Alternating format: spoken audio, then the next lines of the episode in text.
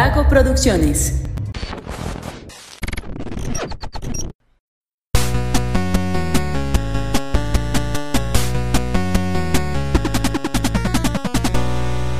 Hola, hola, ¿cómo están? Muy buenas a todos y bienvenidos al último episodio de temporada de Punto Geek. El podcast donde la cultura pop y el entretenimiento están en su punto. Chicos, bienvenidos. Este es el último episodio de la temporada de Punto Geek y qué bueno que sea del tema del que vamos a hablar hoy. Hoy no hay este qué prefieres ni nada de eso porque sabemos que este va a ser un episodio largo. hay mucho que decir al respecto y ya dejamos que pasara mucho tiempo, nos esperamos un ratote para grabar porque hashtag spoilers, pero ya, ya la neta, si a estas alturas no han visto Spider-Man No Way Home es porque de plano no les interesa. Entonces no hay problema que hablemos de spoilers ya a estas alturas porque no sé ustedes, pero yo ya la vi tres veces en una semana. no, amerita, amerita. Sales de esa película y dices, la quiero volver a ver. O sea, fue la película que realmente regresó a la gente a las salas de cine. Porque si bien el cine ya tenía tiempo eh, post pandemia eh, abierto otra vez y con películas, fue la, la película que no se veía desde Avengers Endgame tanta gente queriendo ir a verla. O sea, fui al, estreno de la película y eran filas enormes para un cine al que al menos aquí en Guadalajara me gusta ir porque nunca hay gente. ¿A cuál fuiste? Eh, bueno, voy a echar el gol, este Cinemex de Sania. Ajá. Ah, sí, generalmente está vacío, sí, Generalmente está vacío. Mira nomás. No, pues es que yo creo que todos los cines de todas las cadenas. No, no. Hay una cadena que, que está allá por. precisamente a, cerquita de la Gran Plaza. No me acuerdo cómo se llama, pero no es ni Cinépolis ni Cinemex. Cinema. ¿Sabe qué? ¿Cinemark? No sé. No, no, no sé. Pero también ahí. De hecho, tienen promocionales chidillos ellos, ¿eh? Pero bueno. Este, acaban de escuchar. la gente nos está escuchando para ir a hablar de marcas de cine. Acaban de escuchar a Jorge Brightside, que lo tenemos como invitado. Y cómo no, era, era justo y necesario tenerlo como invitado en esta película. Y también se encuentra aquí Josué Sánchez, amigo, ¿cómo estás? Hola, invitado de Geek Supremos. Porque ya últimamente he salido más en el podcast Hermano Geek Supremos que aquí en Punto Geek. Ahí les va, ahí les va. Es que sí habíamos hecho programa de Spider-Man. De hecho, hubo dos. Uno de que era como un especial de Spider-Man en el que se hablaban de varias versiones de Spider-Man y otro donde era como... Tal cual la reseña. Reseña de No Way Home, pero sin spoilers, ¿verdad? Con spoilers y sin spoilers. Ande pues. Ande pues. Entonces, este, pues si quieren escucharse esos que la neta están bien chidos también, pueden escucharlos directamente en el canal de YouTube de Geeks Supremos, así los pueden buscar, Geeks Supremos. Son compitas de Emma, de hecho. Ah, ya. No, fíjate, tengo, tengo y que mis compitas ya también. Ay, compitas de Josué ya. tengo que hacer el comentario, viejo, porque como te estuve dando lata en redes sociales meses, meses, meses. Veía memes al respecto de los tres Tom Holland y lo primero que hacía era etiquetarte, güey. O sea, compas míos empezaron a tirarte por lo mismo, güey. Sí, sí, Pero debo admitir, y lo quiero hacer al aire y en público, güey, Tenías razón. yo sé, yo sé. Mira, era de los que no creía. Y sí, pónganme el sticker y el meme del payasito. Yo no creía en el Spider-Verse. Oye, pero. Era de los principales Pero ojo, ojo. Hasta que salió el tráiler. Ahorita que lo mencionas, debo recordarte, estimado amigo, que hay una apuesta ahí que tienes que pagar, ah, ¿eh? Es cierto. Hubo una apuesta. Es cierto, no lo recordaba. Hubo un momento en el que dije, Jorge ya tiene que recibir su merecido. bueno vamos apostando. Obviamente antes de que se estrenara la película le dije, si hay Spider-Verse, eh, te vas a vestir de Spider-Man y vas a dar dulces a los niños del centro, ¿verdad? Sí. Y, lo vamos a subir a las redes de Claro, por supuesto. y si no había Spider-Verse, yo me iba a vestir de Spider-Man e iba a dar dulces a los niños. Ah, pensé que te ibas a vestir no es como una No es como una clase de castigo tampoco, pues, pero... No, es cierto, sí, sí, sí. Y vamos a cumplir esa apuesta y lo vamos a, subir a, redes. Y un extra porque salió Matt Murdock. Amigo, Charlie Cox. pues de eso vamos a hablar, ¿no? Van a ser dos horas de, hablar de Matt Murdock. Daredevil de No Way Home. No, es que... Así se iba a llamar el capítulo, ¿no? Viejo, es que esta película es... Nos metimos meses a todos los grupos de Facebook y de redes sociales que son fans de Marvel y Spider-Man agarrar cosas para el guion de la película. O sea, fueron, dura que dos horas y media, dos horas treinta y ocho Dos horas poquito son 2 horas 38 minutos de fanservice pero del fanservice Pero sí, bueno. ese, es- ese es la, Sí. el, el fanservice por excelencia. Viejo, hay, había un, un guion fan, un como tipo fanfic, que tenía años incluso circulando en redes de cómo sería el encuentro entre los tres Spider-Mans que empiezan a hablar sobre la telaraña orgánica de Tobey Maguire Ah, y sí. del este mm, ¿cómo no es el teorema Pitágoras? teorema de Arquímedes. Se, se me olvida Lo que es. menciona Andrew Garfield, ¿no? Cuando sale del portal. Ah, sí, sí, sí. Ese, que también lo menciona eh, Tom Holland en el- la dimensión espejo. Ajá, cuando sí, está sí, peleando sí. con el Doctor eh, ese lo Doctor toman de ahí Extraño. viejo o sea e- es, gusta decirlo en ese- español. esa, esa misma raro. conversación la tienen cuando están los tres en el laboratorio o sea dicen en- güey hasta eso agarraron Y en el laboratorio hacen el meme de los Spider-Man apuntándose. sí sí también O Sí. sea, otro meme que se hizo canon este año. O sea, además del Shaggy Ultra Instinto, Ajá. Eh, Pero los eso fue el año pasado, ¿no? el Shaggy Ultra no fue Instinto este fue el año con la- no fue con el estreno Mortal Kombat en este creo que en la plataforma de HBO Max que cuando está el logo de, de Ah, De Warner, es verdad. Sale Shaggy y, Sale y Shaggy, a verdad. alguien.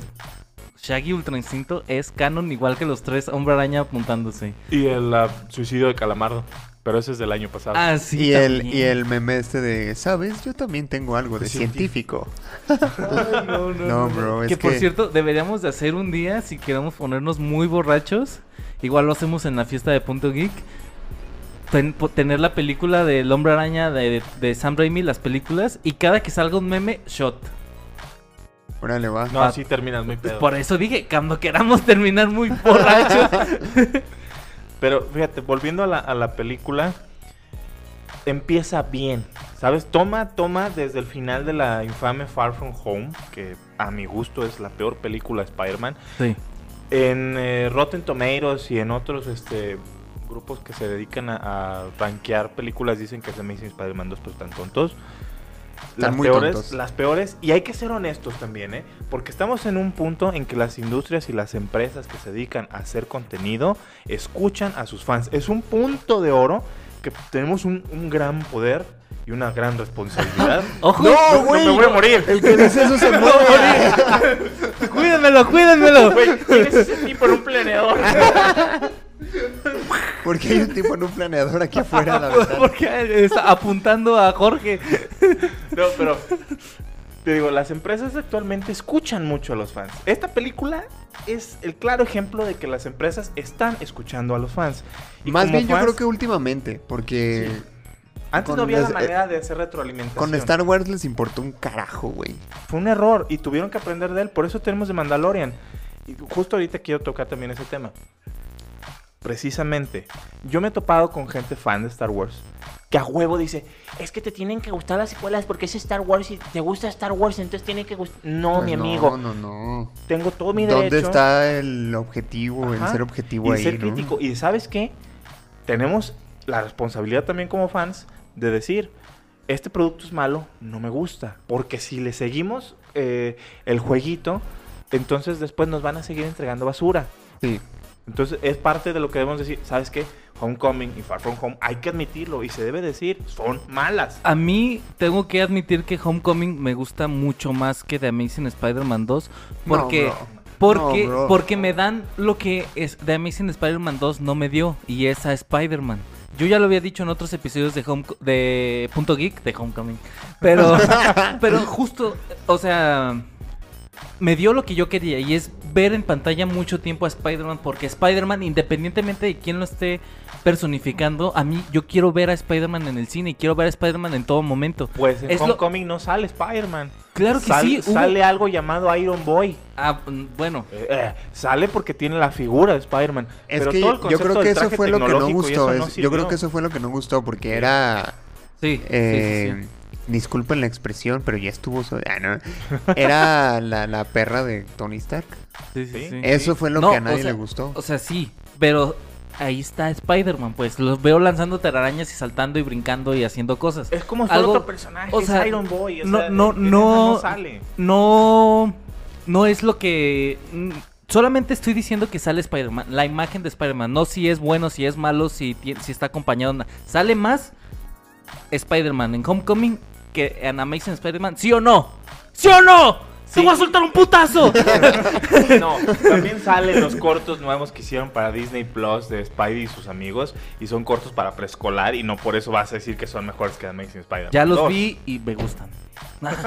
Yo quiero ver a Spider-Man. Y entonces, Mira, ahí está un anuncio de Spider-Man. Lo voy a ver. Ah, precisamente de esa serie estoy hablando. Maldición, hasta la tele nos espía. Eh, oye, Para ¿por que qué, veas. veras, ¿por qué se sigue oyendo la tele de fondo? No se, no se escucha. Ah, bueno. Pero, a ver, Espero. yo, yo quiero, yo quiero, a, a lo mejor me, me- me van a, a tirar mucho hate por esto, pero yo esperaba emocionarme tanto o más que en Avengers Endgame. No fue así, porque en, en Avengers Endgame hubo un punto en el que estaba tan emocionado que comencé a, a berrear, como dices tú, José.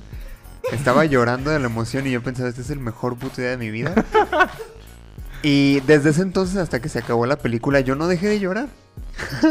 y en, en, en Spider-Man no fue así. Pero Yo sí, en Spider-Man. Bueno, termino. algo que, que tiene a favor Spider-Man es que eh, hubo varios momentos cruciales en la película donde lloré y grité de emoción.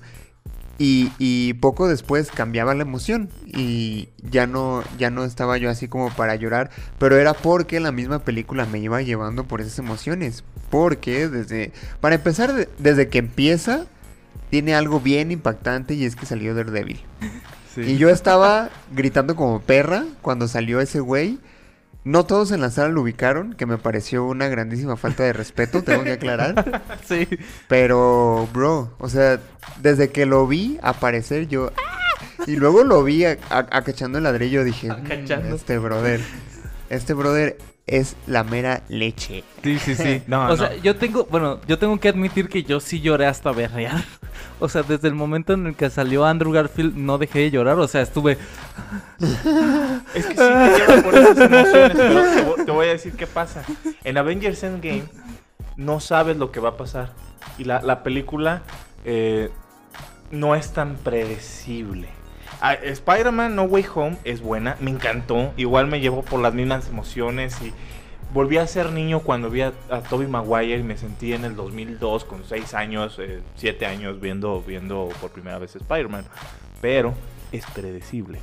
Toda la película. Y por lo mismo, creo- porque se basa mucho en lo que querían los fans. Es que ahí te va. Yo creo que que fuera, fuera de que sea una película predecible, que desde mi punto de vista no lo considero tan predecible. Yo tampoco. Lo que pasó fue lo que hablamos el otro día, que todo el mundo estaba tan atento. el día que me enojé. Ajá.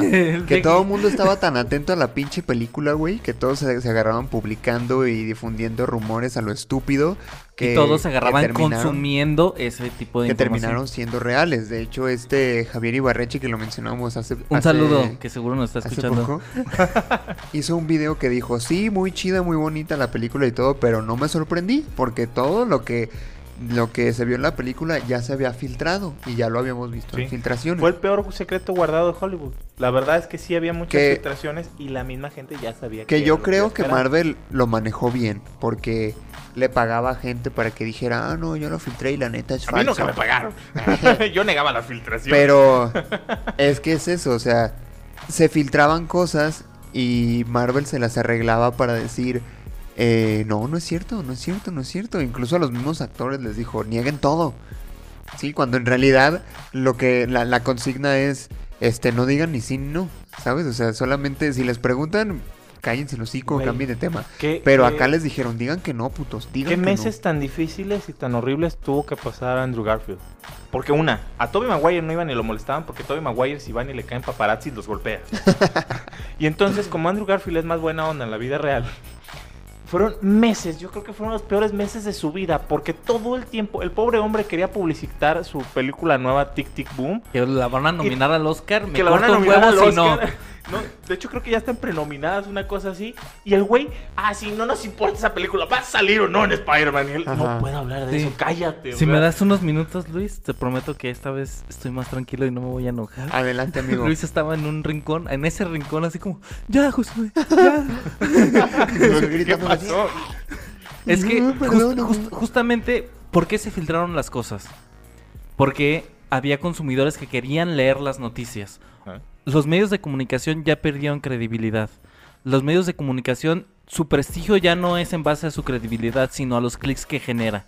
¿Cómo vas a generar clics? Hablando de Spider-Man. Los últimos tres meses han sido. Casi se me sale un putos, pero me voy a controlar. Eh, los últimos tres meses, todos los medios han hablado de Spider-Man. ¿Y por qué han hablado de Spider-Man? Porque hay consumidores que están buscando eso. Javier Ibarreche y a quien le quede el saco, ¿sabes por qué no te sorprendiste viendo la película? Porque cada que había una noticia, ibas y la leías. Cada que había una filtración, ibas y la veías. Es que aunque no las quisieras ver, viejo. Yo no las vi, yo no las vi. Viejo, yo sí, y no las quería ver. Y yo no creía en el Spider-Verse, pero te metías a Facebook y todo el tiempo subían fotos y filtraciones. No soy tan chismoso. A ver, a ver, voy a ser yo el traductor híjole. del público en vivo. ¿Cuáles fueron tus palabras?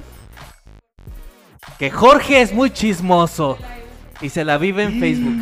No Yo- es cierto, no es Chan, cierto, chan. no es Hay, hay un video en el canal de Punto Geek donde digo, yo ya no quiero saber nada de Spider-Man hasta ver la película exactamente por esto, porque yo tenía miedo a perderme de, de la sorpresa. Yo quería, si la cagaban, quería verlo ahí.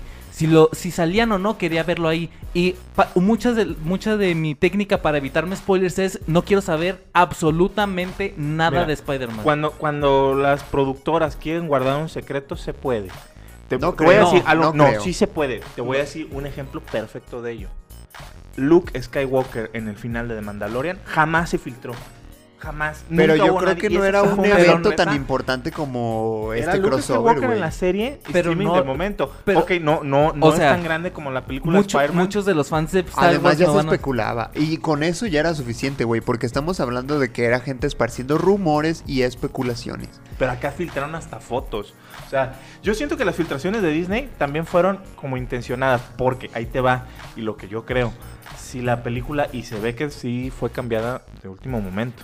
Si la película de Spider-Man hubiera seguido la línea de las otras dos anteriores, con solamente Tom Holland y metiendo un personaje, un villano nuevo, etcétera, la gente ni de pedo hubiera eh, metido tantos boletos y vendido tantos boletos para ir a Por al supuesto cine que no, por las, supuesto las- que no. Las este, páginas y las aplicaciones para la venta de boletos del cine están saturadas y caídas dos días antes de la preventa. No podías descargar la aplicación Cinepe- ni de Cinemex ni de Cinepolis, vaya el gol, por, por dos días antes de la preventa. Estaban caídos los sistemas. Y se hizo con el rumor nada más, no comprobado al 100% de que van a estar Tom Maguire y Andrew Garfield. Porque ni siquiera salieron en los trailers. O sea, la gente iba con la intención de decir, sí quiero que salgan, Pero- que salgan. Y podían Es que eso la era lo que te quería que comentar, güey. Porque fue una emoción este, dirigida. Una sorpresa dirigida, porque yo le decía a Josué que si tú estabas viendo la película sin ninguna noción de absolutamente nada y de repente veías que salían estos dos vatos iba a ser como de wow, wow, wow, wow, ¿qué está pasando aquí? Pero acá fue que todo el mundo ya tenía la expectativa de que salieran. Sí, sí. Y entonces cuando salieron, pues obviamente en la no, sala hasta había memes de que se iban a agarrar a golpes si no salían. En un punto fue un terror real, güey. Pues- o sea, yo dije, no, pobres de los empleados del cine, porque todos los memes eran yo golpeando al empleado del Cinemex porque no salían y me Garfield. Pero te voy a decir cuál fue el, el último spoiler que yo tuve de la película y ese también es inevitable. A menos que fueras a la primer función en el cine. Yo fui a verla a las 6.40 de la tarde. Entonces íbamos, este, mi novia y yo ya subiendo las escaleritas para ir a, a donde está el cine. Está en un segundo piso. Y ves al montón, al mar de gente que viene saliendo a la película. Con, con la cara de Drake y Josh cuando se suben a esa montaña rusa y salen así todos impresionados. Viejo, hasta un tipo se me acercó y me dijo, es la mejor película de la vida". No me dijo nada. Pero ya en ese dijo, momento yo "Es le dije, a- yo le dije de un tigre en el "Sa- ojo de un huracán. dije, ¿sabes qué? Sí van a salir Toby Maguire y Andrew Garfield. Porque esa, esa expresión, esa alegría que tenía la gente, No, No la era hubieran tenido, no la hubieran tercera vez. tenido si no hubieran salido. En eso estoy de acuerdo. Pero yo creo que si, e incluso si no hubieran salido, hubiera sido muy buena película, güey. me- me-. Yo, yo, sí tienes razón, Jorge, en eso de que era muy poco probable evitarse spoilers. De hecho, yo me salí del grupo de Punto Geek porque Mario publicó un ¡Ah! Y me Sí. salí. Me Mario, salí. Mario salió de ver la película y publicó. ¡Ah! ¡Ah! Y me salí Es que inmediatamente. suficiente, Ya, ya decías, no puede Y, haber esa y- emoción y todavía, Mario, un saludo. Y todavía escribe, no te iba a spoilear. Gracias, no quiero saber nada, nada, nada. Que de hecho, Luis, te quiero felicitar porque no me hablaste esos tres días. Ay, amigo, es que neta. Estuvo bien, estuvo bien. Yo, no- yo estaba aquí solo porque afortunadamente tengo el Puedo encerrarme solo te- en mi tengo el y- privilegio de que he estado trabajando en home office. Entonces, literalmente compré comida para tres días y me quedé aquí encerradito. Y en la mínima que alguien dijera Spider-Man, mm, cambiaba de, de video, de estación, de todo, de todo.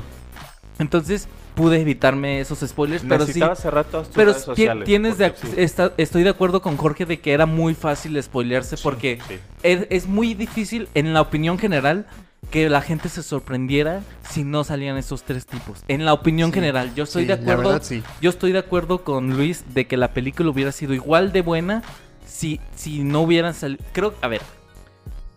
Está aquí, bueno, para los que están escuchando, todos.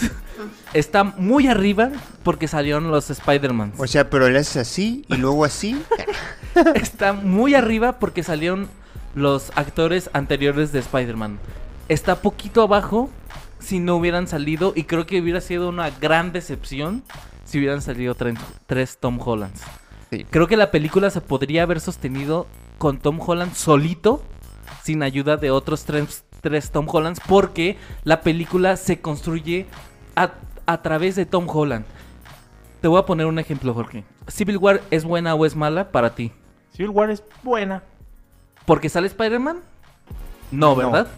Spider-Man, ¿puedes tú creer que Civil War es buena o es mala independientemente de Spider-Man? Creo que esta película puedes creer que es buena o es mala independientemente de los tres, de los tres eh, Peter Parker. Justamente tuve esa conversación contigo y me dijiste, guarda ese, ese pensamiento para el programa y aquí lo tengo.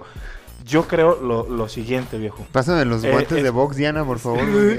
Civil War hubiera podido ser buena con o sin Spider-Man, porque Civil War venía de otras películas de Marvel buenas y la trama no gira en torno a Spider-Man. Es un fragmento el que sale. Esta, pero esta película no gira en torno ni a Andrew al Garfield ni a Tobey Maguire. gira en torno, gira en torno a Tom Holland. Y Tom Holland se construye Sí. sin la necesidad Sí, de los sí, sí. Spider-Man. Eso es cierto. Solo con la necesidad del duende verde, güey. Sí, Güey, sí, sí, o sea, sí, sin sí. los Ese héroes viejo cabrón desarrolla Pero- gente a putazos, O sea, güey. Estoy de acuerdo en que entonces, sin los ¿estás villanos- De acuerdo, ¿Estás de acuerdo que necesitaban a los villanos de las sagas Sí, sin anteriores? los villanos. Porque el, el plan original para esta película era introducir a un nuevo Kraven el Cazador.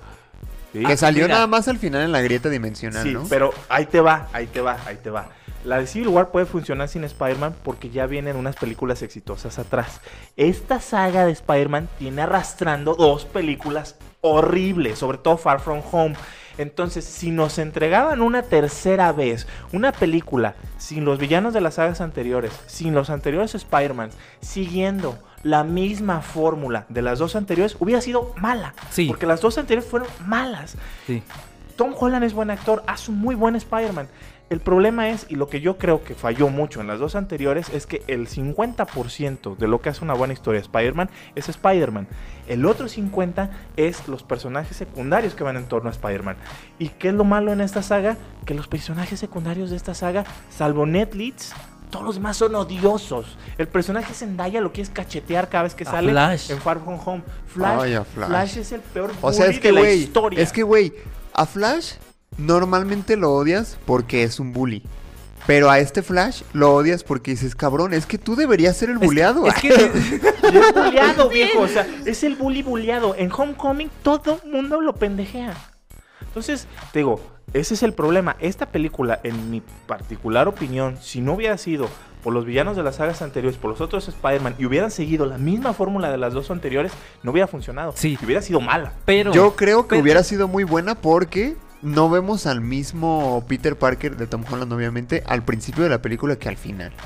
O sea, claramente hay un es por desarrollo muy importante. con el Duende Verde. o Sí, sea, pero- quítale eso y Pero no depende de- pero del Spider-Man de Toby, por ejemplo. Quítale solamente a los Spider-Man. Y si salen los villanos. ¿Seguirá siendo buena película? Podría haber sido buena, pero habría decepcionado a la gente. Porque el, el hype que Habría ya creaste, decepcionado a la gente el hype porque que la ya creaste, gente la ya gente estaba- lo Pero debe el hype, el hype es, el hype que se crea la gente es responsabilidad de la gente. De la gente, sí, sí, sí, Mira, por supuesto. el mejor ejemplo de lo que acabas de decir fue uno de los fracasos más grandes para una de las sagas que más amo, que es Star Wars, eh, The Last Jedi. La gente, No creo, la no creo. gente detestó The Last Jedi. Yo no. Porque todas sus teorías estúpidas no se hicieron realidad. Pero Yo- a mí- es a que- mí Fue- se fue me hace la que me- se hizo la gente. a mí- Pero yo, yo creo no me que también fue hype. responsabilidad de la productora ahí, güey, porque estaban haciendo las cosas con las nalgas. O sea, acá claramente se ve que Acá hicieron las todo lo con contrario. las nalgas y cambiaron Pero se redimieron, o sea, la, la, la trilogía de Star Wars, la última, sí, dijeron, la, la empezaron con las nalgas y el- a la segunda película todo el mundo que la estaba odiando dijeron, no, pues chingue su madre, hay que terminarla así y ya después a ver qué sí, sale. Acá, acá no fue igual. Empezaron con las nalgas y terminaron con las nalgas. Ajá. ¿Qué te diré? Con las Con- nalgas sucias. con- concuerdo contigo. The Last Jedi, de las secuelas, The Last Jedi es la que más me gusta también. A mí también Sí. es la que más me gusta. Y si ese, ese ritmo hubieran seguido en la última, otra cosa sería. que, También que- voy que de acuerdo. obvi- eh, a mí me gusta mucho The Last Jedi justamente porque rompe el molde Sí. de Star Wars. Y Sí. creo que ese romper el molde es lo que puede generarle ñañaras a los fans porque tú ya estás esperando algo. Pero creo que no necesariamente que te rompan el molde es algo malo. Y creo que esta película rompería el molde de, a ver, te estás esperando esto por ti. Nosotros no te hemos dicho nada. no- están saliendo los villanos que te hemos estado enseñando en el En el trailer. claro. Ahí está, y, y- y creo que, que es justo decir que, y de igual forma, Tom Holland, el Spider-Man de Tom Holland hubiera evolucionado de la misma forma. Creo, tengo muchísima esperanza en el Spider-Man de Tom Holland para las siguientes películas, y no porque vaya a salir Toby, y no porque vaya a salir Andrew Garfield, y no porque vayan a salir los, los villanos de otras películas, sino porque ya se ve una clara evolución de, Tom. Holland. Sí, y de sí. hecho, estoy de acuerdo. Si ya no vuelven a salir, está bien. Ya nos entregaron lo que queríamos ver. No, Lo de hecho, a ver. ojalá que ya no salga. Ojalá. Porque lo pueden, lo, Espero. pueden, lo pueden echar a perder. Sí, sí, sí. Hablábamos hace rato de la fórmula Marvel y cómo funciona dentro de las películas Marvel. Pero cuando eso lo quieres traspolar ya a otras sagas, las echan a perder. Star Wars, las secuelas, está llena de chistes Marvel. Y la última se roba el final de Avengers Endgame. y no funcionó. Sí. Hablábamos hace rato fuera del aire de la última de Matrix. También está llena de chistes Marvel y por eso la gente la está odiando. Entonces, creo yo que llegó el punto en el que ya no le muevan. Que era otro temor mío. Porque me preguntabas, ¿crees que la, esta película de Spider-Man es buena porque salieron los tres eh, Spider-Mans? ¿O es buena por, porque es buena? Yo considero que es buena porque salen los tres Spider-Man, pero también podía haber sido una mala película, incluso con los tres Spider-Man. Estoy totalmente de Por- acuerdo. Porque también, conociendo a John Watts, podía incluso tener a Tobey Maguire y Andrew Garfield y hacer una estupidez. Pero incluso esa vez yo mismo te decía, es que John Watts la tenía todo para cagarla, Todo. güey. Sí, todo, de todo, hecho, todo, ¿me o podrías sea, ayudar a buscar qué otras películas ha hecho John Watts en lo que digo este comentario? Porque yo en el episodio anterior al estreno en Geek Supremos decía, lo único que tiene que hacer esta película es darnos a Andrew Garfield y a Tobey Maguire junto con Tom Holland. Y no me di cuenta de lo equivocado que estaba hasta que estaba viendo la película, porque tenían muchísimo con qué Cagarla, muchísimo, muchísimo, y no lo hicieron. No lo hicieron porque creo que al final nos entregan una buena película. Obviamente, nada es perfecto. Todo es mejorable. Obviamente. No estamos viendo una película dirigida por grandes directores, estamos viendo una película de superhéroes, pero creo que conforme a lo que John Watts creo que era director de, de Por- por eso- por eso videos estaba- musicales, creo que era lo que se dedicaba. Sí, a- ha dirigido el- videos musicales, según veo aquí. De hecho, creo que la primera película que dirigió fue Spider-Man. Dirigió una película de terror que se llama El payaso del mal. Mm. O sea, la, la, la ubico porque la vi. con el prestigio que tienen las Viejo, viejo. Las películas de terror podrán decir lo que quieran. Pero, por ejemplo, no es lo mismo El payaso del mal que Evil's Dead. O sea, Ah, sí. sí, no puedes comparar a Sam Raimi con John Watts. Ajá. O sea, Sí, no. O sea, No. el cine de terror de, de la actualidad es muy diferente al de los 90. Como dicen, hasta en los perros hay razas. Sí, sí. Sí, Y- entonces- Y si la filmografía de John Watts fuera un perro, sería una cruz entre un chihuahua y un choloscuincle visco y con parvovirus. Bueno, pues la mayoría de películas que ha Y dirigido no, no pasan de, de los 6 puntos de calificación Es que John Watts es mal director. en IMDb. Yo, yo siento que en esta película Mira. lo amarraron y nomás pusieron su nombre y alguien más se puso a hacer su trabajo. No, no, no, no, no, puede ser. crayolas. Puede ser incluso que en, en las demás películas no haya tenido los medios para explotar toda su creatividad hasta ahora. Porque hay que reconocer el buen trabajo. No, no podemos decir cuando alguien hace un buen trabajo que "Ah, de seguro no lo hiciste tú, ¿verdad? No, pues hay que, hay que aplaudirle el gran trabajo que hizo porque realmente, seamos sinceros, y la tenía muy difícil. No, sí, es que como dice La Luis, tenía la tenía muy todo, difícil. todo para Y- cagarla. Y, y- hacer enojar a generaciones de fans. Sí, porque claro. si agarrabas a los tres Spider-Man anteriores... y le dabas un maltrato. Sí, sí, sí, sí, sí, a perder completamente. el trabajo no solo el tuyo, sino el de generaciones atrás y de otros directores y de... No, no, o sea, la gente sí, lo hubiera sí. odiado. Donde hubieras dicho, ah, no, es que ahora este el Spider-Man de Tobey Maguire se hizo homosexual y este... Sí, no, no, no, no, no. Ahora trabaja de teibolero. ah, O sea, conociendo el tipo de chistes que hace Marvel, podía esperar algo así. Sí, sí, O sea, sí podía esperar que salieran con una babosada, no porque que se cambiara de identidad de género fuera tonto, sino que no va con el, el personaje, o simplemente podrían haberlo pintado como un fracasado o un alcohólico, o podrían haber hecho muchas cosas que hubieran hecho enojar a los fans. Entonces yo creo que es digno decir que hizo un muy buen trabajo. La neta Sí, sí, sí, sí, la sí, verdad hizo un muy buen trabajo. Yo sí caí en eso que dijo este compita de que no me sorprendí porque ya todo se había filtrado. Pero Y lo esperabas. También- Con la regañada que te di. es que también estoy de acuerdo con lo que dice Jorge. O sea, no era tan. Y yo te lo dije, ¿sabes? O sea, no era tan escuché, fácil. estaba- No era tan fácil huir de los spoilers. Porque yo le decía a Josué, a ver, entonces, si ya confirmaron Spider-Man 4 hoy, ¿me tengo que cuidar de aquí hasta que salga? Y que y no ver nada de, de Spider-Man en ese tiempo. Amigo. Actualmente es imposible. Actualmente es imposible. Con las redes sociales tan permeadas en nuestra vida y que todo mundo, porque incluso podías ver el noticiero y si el güey de las noticias, y pasó en el, eh, yo veo el noticiero donde sale mi novia, este, uno de los, de los reporteros estaba ¿Quieres- entrevistando a la gente quieres- saliendo de la ¿Quieres hacer mención del noticiero o no? Sí, de Canal 6, véanlo. El noticiero de Sí. Canal 6. Uno de los reporteros salía No. entrevistando a... Yo soy el- la voz del público, digo que no. Diana, no lo vean, por favor. no lo vean. No, es- es- es- a mí me gusta. Y uno de los reporteros entrevista a la gente ¿Por, saliendo por qué te gustará? No entiendo. Pues, sale mi novia, lo demás no le pongo atención. Dice que mejor vean el de la mañana o el de la noche. Sí, no, no voy a criticar las decisiones de multimedios, pero bueno. ¡Ah, mira! no. Haber empezado por ahí. Sí, multimedia se fundó entre programas de eh, chavana y enanos. O ah, sea, mira. Darle al canal 6 es, es abrir el canal de lo surreal. Entonces, Sí, no, no, no, donde lo mayor que comedia que tienen es literalmente burlarse de enanos. Entonces, no, no. Chale. No. Pero, canal 6, tu canal surreal. Volviendo a la película, güey. Sí, sí, sí. Eh, actualmente es imposible, viejo. Imposible quedarse fuera de spoilers.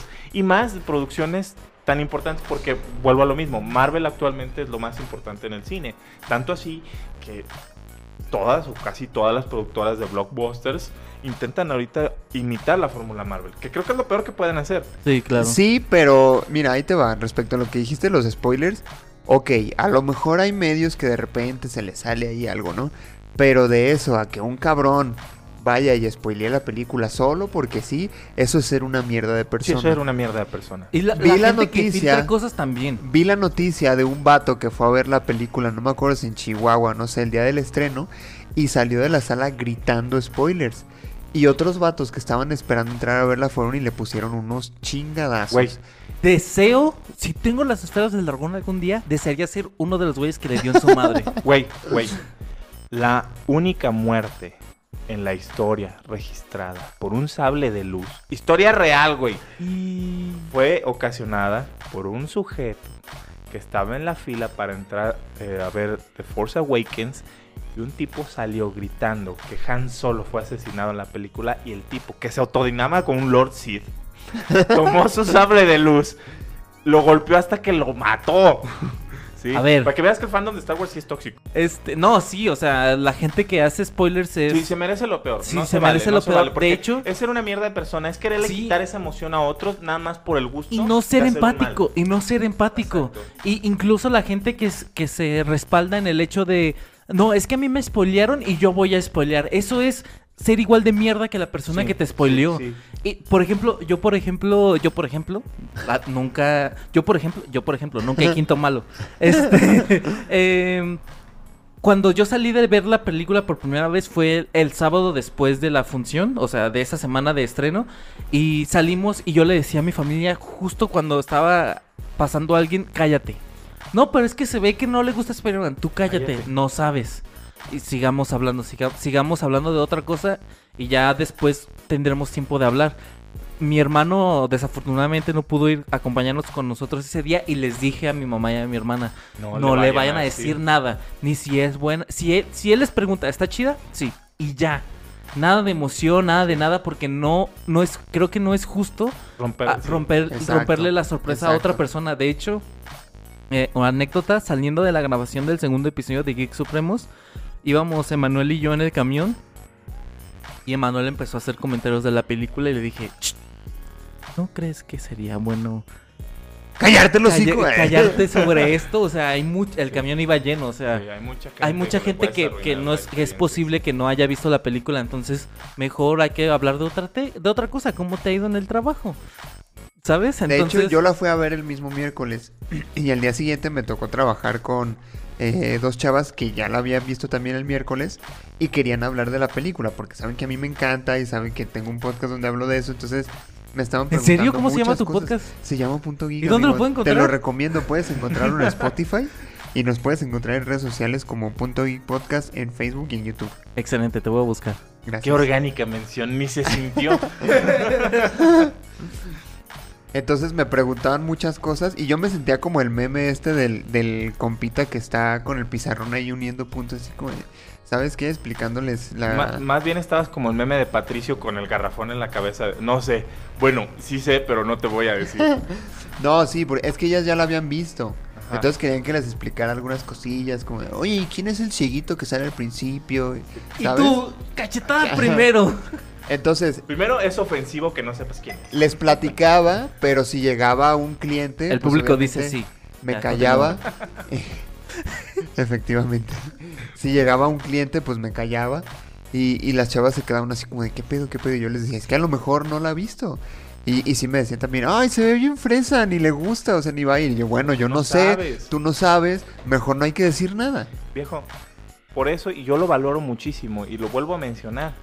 Cuando, cuando se estrenó el cuando se estrenó la, la segunda temporada de Mandalorian, los episodios los veía llegando a mi casa del trabajo, los veía en la noche. El primer episodio madrugué para verlo, porque dije, el, el último, perdón, madrugué para verlo porque dije, este sí va a estar lleno de spoilers y no voy a poder salvarme de los spoilers todo el día en el trabajo. Sí. Lo voy a ver en la madrugada. Porque es un chismoso, dijo el público. Por si puedo, Y quería verlo, viejo. Cuando aparece Les Wing y dices, no mames, es Luke.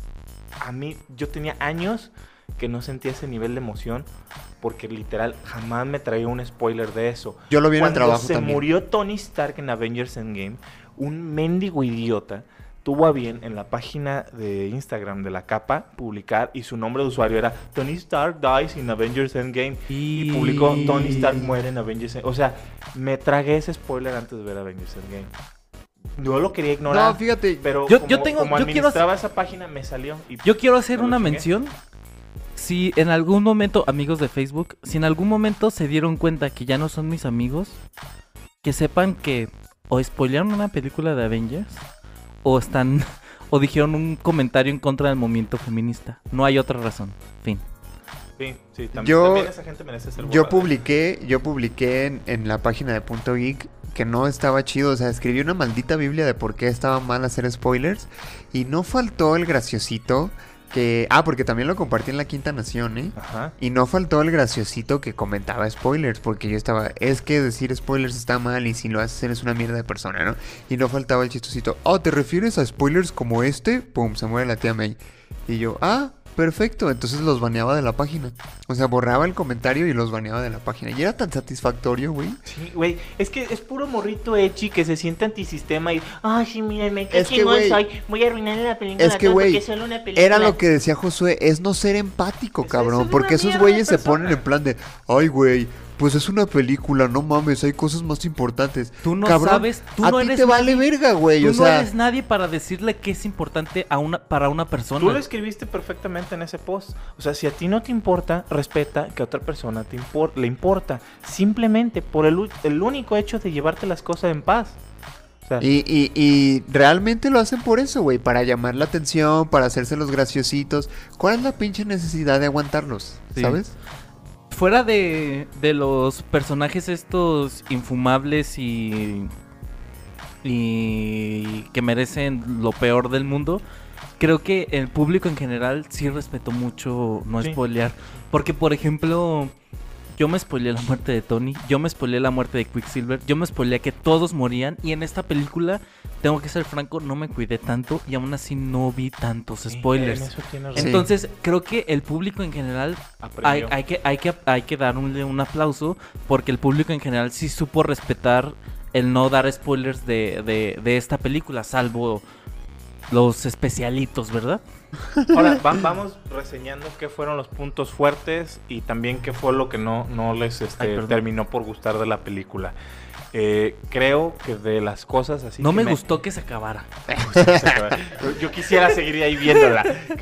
No, fíjate, creo que de las cosas que hizo muy bien esta película, y, y es un aplauso, y a lo mejor es algo que la gente en general no está hablando, es el personaje de Zendaya en las películas anteriores es infumable, es odioso, es un personaje que yo no sé quién fue el- la, la gente creativa detrás de eso, porque Zendaya en sí recibió un montón de hate injustificado, porque no creo que sea mala persona, recibió comentarios de odio racistas, infundados en que no les gustaba el personaje, pero no es justificación para Sí, no. hacer un comentario racista No. y, y comentarios de odio hacia su persona.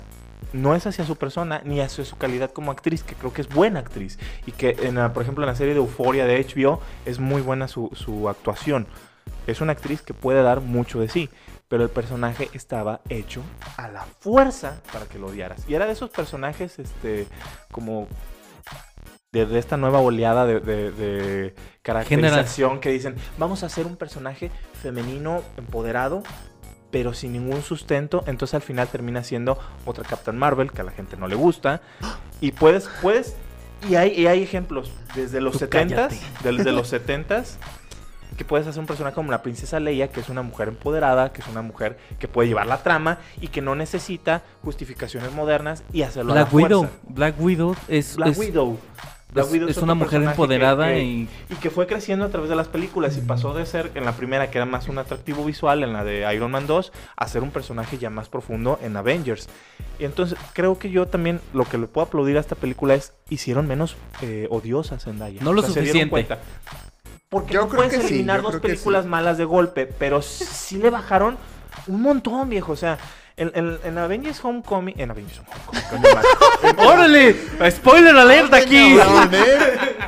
En- en- ¡Óyeme! La quinta película de Avengers se va a llamar Avengers Homecoming. En, en- sí, a- a Annihilation. Un saludo al Ándale, eh, Annihilation. Punisher Planter. Exclusiva Eh, en punto geek. En, en- en Spider-Man Homecoming es un personaje odioso lo que le sigue. Cada participación que tiene Zendaya en Homecoming, dices, ¿qué hace esta persona aquí? Y la, Y la cerecita cerecita del odio dice, "Ay", cuando dice... Me dicen "Ah, MJ, ¡ay! Dices, te odio. O sea, yo salí gritando, te no odio me Zendaya, recupero". te odio o sea, Marvel. Cada que pasa eso me duele el Sí, páncreas. Sí. Y, y te voy a decir, uno de los No sé intereses dónde está, pero amorosos seguro que me duele. Y eso más interesantes para el, para el Spider-Man Tom Holland y qué lástima que se echó a perder para fomentar la relación entre Tom Holland y Zendaya fue el que tenía con el personaje de Liz Allen. Liz Allen tenía mucho más para hacer el interés amoroso en esta saga de Spider-Man que el de Zendaya. Y aparte tenía el, el gran twist en la historia que su papá era el Vulture y, y se veía que sí había más química entre Tom Holland y ella y entre el personaje Spider-Man y ella. En, en Far From Home jamás te explicas por qué alguien como Tom Holland, como Peter Parker, quiere siquiera ser amigo de Zendaya. ya no digamos que le interesa como un interés romántico.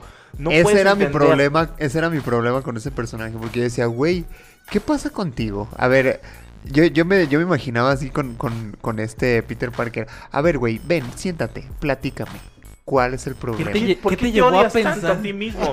O sea, sí, no, no, a no, terapia, amigo. Mira, amigo, este, no me gusta dar terapia, pero voy a hacer una excepción. claramente se ve que lo necesitas. Platícame, ¿cuál es el problema? No, es que nunca se ve un interés romántico, absolutamente nada. O sea, ¿por qué le gustaba? Jamás se ve, o sea, ni siquiera se plantea desde la historia anterior. Sí, no. Incluso, Sale de la incluso nada. Sí. el, el personaje de Ned Leeds está un poquito también forzadón, pero es más aceptado porque todos dicen, ah, pues es el compita de Miles Morales, ¿no? De ahí lo sacaron. Porque, En, en el aspecto físico y en la personalidad, porque Leeds es otro.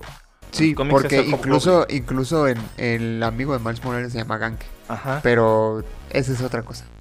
Sí. Sabemos que lo sacaron de ahí. Sí, Entonces, sí, de alguna nota, manera lo justificas. Con Zendaya dices, güey, y todavía le ponen MJ, o sea, no. No, no. Y es como si le dijeras, ok, mira, mira. Tienes este eh, bistec ribeye, corte supremo, Ojo, con un vino sabroso. dime más. Es el personaje de Liz Allen. Ese puede ser tu interés romántico. O Sí, sí quiero, sí si quiero. quieres, O una marucha. puedo sacar una maruchan a medio comer del bote basura. Oye, elijo la maruchan. Fue es una mala, dijo fue una mala analogía. Yo sí elegiría la maruchan. Media marucha que saqué del bote, viejo. Bueno, por eso sabemos por qué la vida. El público dice. Josué-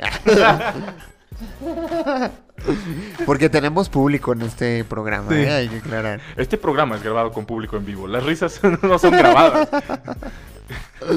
No, pero te digo, nunca, nunca se, se plantea el por qué. Y veníamos de una saga de Spider-Man romántica, como la de Amazing Spider-Man, que, lo Ah, más que fue bonito- muy buena, aunque Lo más Josué no le bonito que tiene esa saga es la relación entre... entre Exactamente. Estoy de acuerdo, Luis. Garfield. Estoy de acuerdo. A mí Viejo, me vale madre, A la Josué. fecha, más de siete años después de la muerte en cines de Gwen Stacy, te sigue doliendo porque lo sientes personal. Te- Cuando, cuando, Mira, cuando tengo- muere Gwen Stacy en te- esa película, eh, Jorge, sientes tengo- que puede ser tu pareja la que está muriendo y- Tengo- y, te transmite esa emoción. Tengo que aceptar que además de datos curiosos del universo y extinciones del planeta Tierra, veo, veo edits de la muerte de Gwen Stacy. Perdón, no, Oh, Jorge, no, perdón. no se hace, güey. Oye, poco después de que yo vi este No Way Home, vi otra vez The Amazing Spider-Man 2. Estaba desayunando unos chilaquiles bien ricos. Esto es importante. Rojos. Es, rojos es importante, tienen que, que acordarse de eso. Y salió la escena donde muere este Gwen Stacy. Y ya no pude comer, güey, porque tenía un pinche nudo en la sí, garganta sí, que no me sí. dejaba pasar los chilaquiles y eso. Y ahí, ahí les va, no es spoiler porque estamos hablando ya de una, de una reseña con spoilers, ya tendrían que haber visto la película. Sí. Güey, Por eso la escena. llevamos una puta hora diciendo spoilers y Sí, Jorge, sí, no, sí. pues es que ya no. eh". Pero, A, pero ver, no a los partir hemos- de aquí ya salgan. Pero no nos hemos hablado, creo yo, tan, tan fuertemente. Eh, la escena. No, ¿tú donde- crees que no? No, viejo. Al aire no, es que a- antes de hablar al aire Literalmente, sí literalmente fingió ser un, un vato de los que spoilea la tía May se murió. No, tú fuiste. eh, Luis fue el que dijo que la tía May se muere, no yo.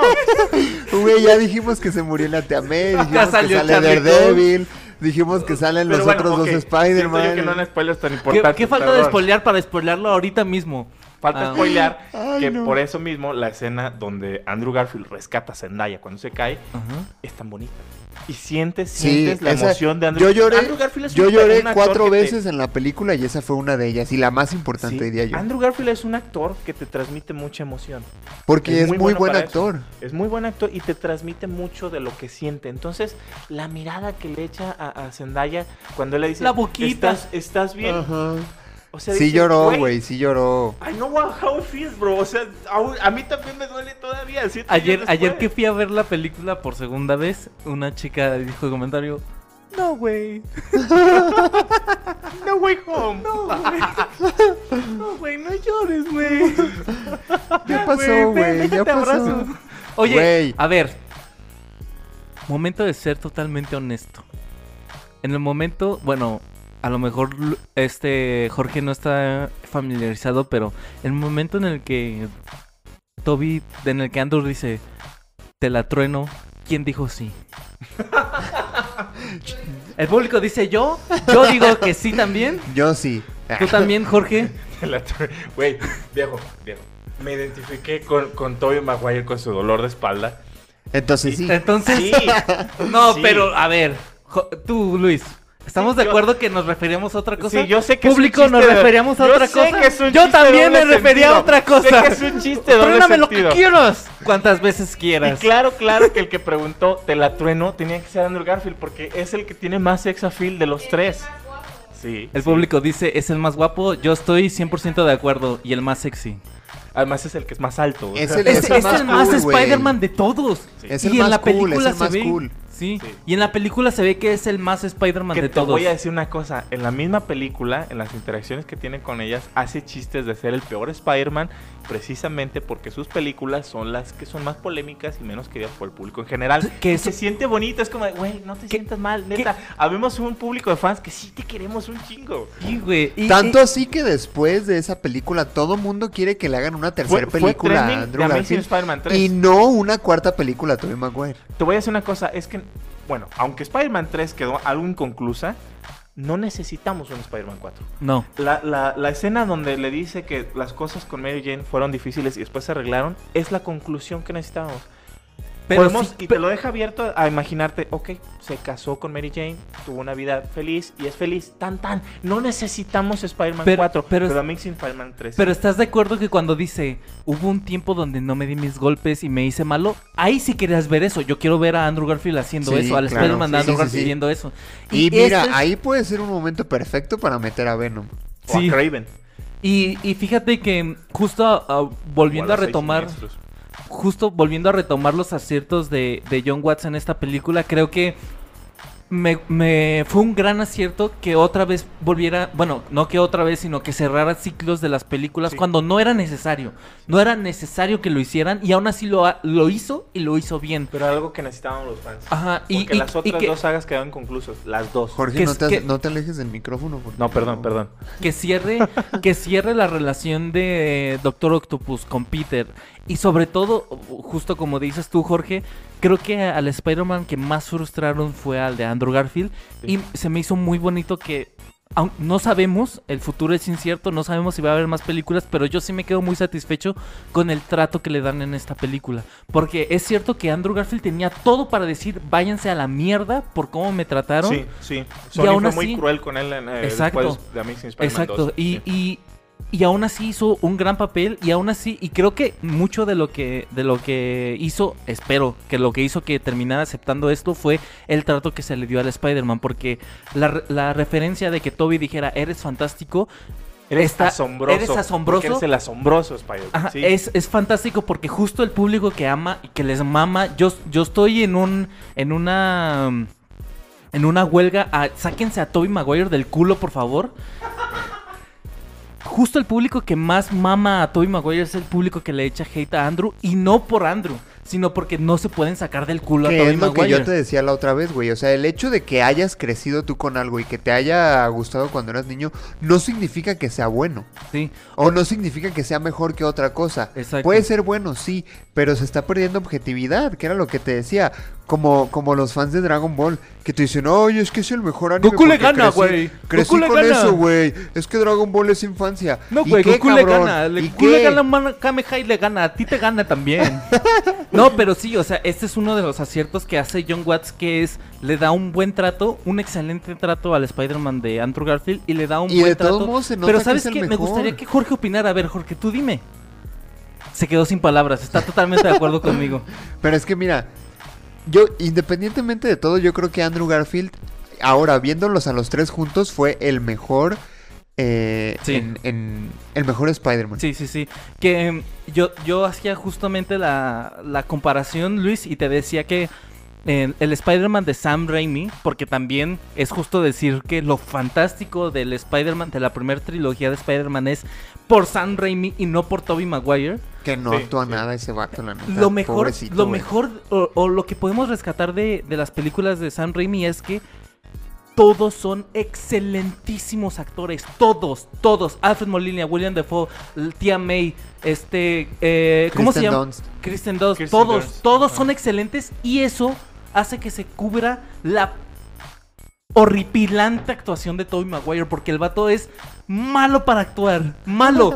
es su nivel de actuación es, es digno para un capítulo de La Rosa del Guadalupe como extra. Como Oh, extra. No, no es tan malo. No. Es, es pésimo, Es es, muy malo. inexpresivo. No, es muy mal actor, es no, muy mal actor. No, es tan mal actor. De, mira, A ver, espera, hablábamos, espera, hablábamos- eh, de- deja ajá. termino con la relación.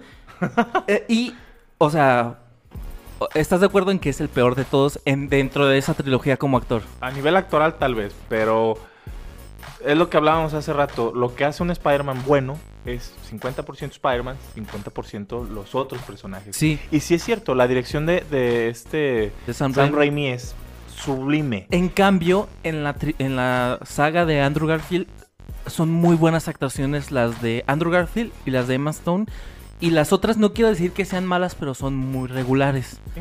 Entonces eso hace que se opaque mucho la película. En estas de Tom Holland también, lo que tú decías, Jorge, la mayoría de los personajes son Infumable. infumables. y Salvo Tom Holland, que es más carismático que los demás, pero obviamente Tom Holland no, puede sostener, una la película. solo. Sí. Entonces, e- esa es mi comparación de, de, de, de por qué no, se, no, no es... eh, ¿Por qué no fueron tan exitosas las, las, las películas de cada actor? Por voy a así decir decirlo. por qué Tobey Maguire no es tan mal actor, pero también tiene que ver mucho con la dirección sublime de, de- de Sam Raimi, con la, que es la escena más épica de toda su saga, que es la escena que a nivel eh, cinematográfico, perdón, es la más recordada e incluso eh, aplaudida de esa saga, que es la escena del tren, la escena de la pelea con el Doc Ock en el tren. Y es de las escenas más sublimes del cine de superhéroes y es la que hace al cine de superhéroes. Esa, es- esa pura escena de, de Spider-Man 2 sin- eh, sembró los, los cimientos de lo que debe ser el buen cine de superhéroes. Y esa escena en particular es la más importante de toda la película. Y hay una parte donde está precisamente Spider-Man frenando el tren, abierto como un Cristo, jalando con su fuerza y hay hasta memes al respecto de que hace caras, pero es necesario que haga caras. Y de hecho en esa, en esa escena la, la decisión del, director de que Spider-Man se tiene que quitar la máscara es lo mejor que puede hacer porque sientes el peso y la fuerza a través de la expresión facial de, de Tobey Maguire de que está frenando un tren, de que no está pudiendo. Y aparte hay una referencia incluso religiosa. Y religiosa, este, tenue, no tipo Zack Snyder, que, que casi te quiere echar un Cristo así en la cara. Porque Spider-Man está Si, en si forma... toco, si toco su capa, me podré salvar. Ajá, exacto. No, no Si necesita, toco su capa se me quita la lepra. no necesita escupírtelo en la cara como Zack Snyder. Y, y está en forma de Cristo, jalando el tren, salvando a la gente como un neoyorquino más. Y, y la, la escena termina con el mismo gente del tren, con el mismo pueblo de, de- de Nueva York, levantando como, como un salvador, como lo que es un héroe, ok. y enfrentándose al Doc Ock para salvar a Spider-Man. ¿Y eso qué Entonces- tiene que ver con Navidad? Que- Entonces que tú la dices... actuación de Tobey Maguire se- es buena, o sea, gesticula mucho, pero es parte de lo que se necesitaba y es, es buen actor. Me- Voy me- de acuerdo que para la- las escenas donde tiene mucho diálogo puede ser un poquito plano para hablar, pero no diría que es mal actor. No recuerdo una sola escena donde Tobey Maguire tenga mucho diálogo. es que me da risa que digas que Tobey Maguire no es mal actor por una escena. Cuando No, tiene no. tres películas. No, pero es el ejemplo que doy para decir que no es mal actor. O sea, tiene más escenas, pero digo, esa pura escena sí mienta que no es mal Al- actor. a- algo que me gusta mucho de, de- de Andrew Garfield es sus escenas en las que muestra sentimientos. Creo Es- que es su- es, fuerte. es su, es su fuerte. eh, no solamente. La más recordada, obviamente, es la muerte de, de Gwen Stacy. Pero la muerte del tío Ben y la muerte del papá de Gwen Stacy son memorables. Y creo que le hacía mucha falta una escena así a Tom Holland. Y creo que en esta película La obtuvo. la obtuvo y lo hizo excelente. No, y le, le faltaba una motivación real, porque también algo que falló mucho en la saga de, de Tom Holland fue el hecho de quitar al tío Ben. Cuando quitas al tío Ben, le quitas una... Es como... La esencia. e- Exactamente, es quitarle la motivación de ser Spider-Man a Spider-Man. Es como si quisieras un Batman sin la muerte de sus papás. Es imposible. No, no existe Batman si no hay la muerte de sus papás. ¿Recuerdan? No hay un Spider-Man sin la muerte del tío Ben. ¿Recuerdan eh, el episodio de What If de Doctor Strange que, le dicen esto es un evento que tiene que pasar para que exista Sí, Doctor sí. Strange? El hecho de que muriera el tío Ben es un hecho que tiene que pasar para que haya Spider-Man. Y creo que por eso digo que, que tengo muchas expectativas del Spider-Man de Tom Holland porque ya están planteando lo que es Spider-Man. Y una de las cosas que más odié de y que más odio del Spider-Man de Tom Holland justo pasa en Far From Home de... ¿Sabes qué? Me voy a ir de vacaciones, no quiero ser Spider-Man, que el mundo se las arregle. Porque esa no es una actitud de Spider-Man. Esa no es una actitud de Spider-Man. Spider-Man no, no deja de ser Spider-Man porque el villano es muy fuerte o porque el villano es muy pequeño. Spider-Man está ahí porque se le necesita, independientemente si él puede o no. Y esa actitud de me voy de vacaciones, me vale verga, no quiero ser es, Spider-Man, un es, algo que odié de espantoso para sí. el personaje, porque es un personaje que venía de regreso de la muerte. O sea, el, el- el Spider-Man de Tom Holland para ese punto había muerto y había Sí. regresado después del chasquido de Thanos. Y dices, es un momento en el que dices, te volviste a, a la vida. Y había perdido a su maestro, aparte. Habías perdido a Tony Stark, era un momento de madurez y lo regresas de vuelta al principio. Uf, o sea, fue, fue echar a perder el poco crecimiento que había tenido el personaje. Y aquí lo redimen. No sé quién me está Ojo. hablando. Ah, es Ojito. Es Gwen. ojito. Contesta y ve al papá. Por eso tengo ese tono. Eh, y y, eh, eh, volviendo a lo mismo, de por qué es importante que esté eh, el tío Ben. Se ve que lo intentaron como introducir en más de alguna ocasión, pero no funcionaba de esa manera. No funciona igual poner la muerte de Tony Stark como una motivación para Spider-Man tampoco. Y creo que lo que falla aquí es... No sé por qué me está hablando amigo. Lo, lo que creo que aquí falla con, con el hecho de que ahora sea la tía May la que muere es que, por ejemplo, la motivación de Spider-Man era la irresponsabilidad y el sentido de culpa que tenía de, de haber sido causante indirecto de la muerte del tío Ben. Decías, ok, fui responsable y voy a cargar con ese pecado el resto de mi vida. Acá, Spider-Man estaba siendo responsable, estaba haciendo lo, lo correcto técnicamente, o sea, no matar a los villanos y querer darles una segunda oportunidad, y fue castigado por Pero ello. no creo, no creo, porque Dices, puta madre, estaba haciendo lo más responsable en mi vida y se murió. Pero, pero Es es, que es no- justamente no- no la le- tía May le refuerza el no te sientas culpable por lo que está pasando. O sea, estás haciendo lo correcto. es que no estaba así. haciendo lo correcto, estaba haciendo lo moralmente adecuado. Lo correcto era lo que le había dicho Strange. Le dijo, güey, no, no pertenecen aquí, ellos tienen que enfrentar su propio destino. En el multiverso sus muertes son nada y lo tienen que enfrentar. Eso era lo correcto. Lo que le dijo la tía May era lo moralmente sugerido. No, pero eh, no es la misma la moralidad y las motivaciones del Doc Strange que las de Spider-Man. Por supuesto que no, por es supuesto igual que no. Spider-Man al Doc Pero- Strange. Doc Strange es un poco más también como Tony Stark. Pero Spider-Man- es un superhéroe que no se tienta el corazón al matar a sus enemigos. Es un güey que mata. Pero Peter le llega a no. decir a la tía May y le dice, es que ellos no son mi pedo, ¿por qué quieres que los ayude? Es cuando la tía May le dice, a ver cabrón, aquí ayudamos a la gente y los tienes que ayudar. Y él dice, bueno, está bien. Y entonces es ahí cuando ocurre este desmadre de que el duende la mata y todo eso. La mata. De rojo se pinta. Ya, Es- perdón. ¿La, la mata de qué? Ya, perdón. De rojo se pintó. Este. Pero yo creo que sí es, un, es una buena motivación, o sea, porque ya se está creando el Spider-Man que todos queríamos ver desde un principio con, con Tom Holland. Un joven pobre, acomplejado, este, que... Solo. Solo, sí, o sea, porque desde un principio lo vimos con el apoyo de los Vengadores y pues no mames, güey, o sea... Es que volvemos a la esencia de lo que realmente es Spider-Man. Ahí, ahí este. Ah, ¿qué? Contesta, No, contéstale. No, no, pues, O sea, los Vengadores, güey, la, la- la banda de rock más influyente del último siglo. y- Deja tú los virus, güey, los eh. Avengers. Que de hecho vi un meme que decía, cuando regresó Andrew Garfield a su mundo, pues lo primero que buscó, ¿quiénes son los Los Avengers? Mejores de los canciones. Vengadores. Canciones Me- top más 10 fam- mejores canciones de los Vengadores. eh. Sí, este, regresando un poco a, a lo que les gustó y no les gustó, ¿les gustó la forma en la que aparecen Andrew Garfield y Tobey Maguire? Porque creo que es una controversia general. Sí, pero eh, retomando lo que digo de que Marvel malgasta su fórmula y de que Marvel no sabe tomarse en serio a sí mismo, de que Marvel mete chistes estúpidos ya en momentos en los que dices, no necesito un chiste estúpido, por favor, tómate en serio. No arruines la epicidad de la este epicidad momento, de este momento. Y, y es algo que ya viene pecando. Digo, no tengo nada en contra de, de los este, comic reliefs ni de los chistes que hace, pero hay su momento para todo.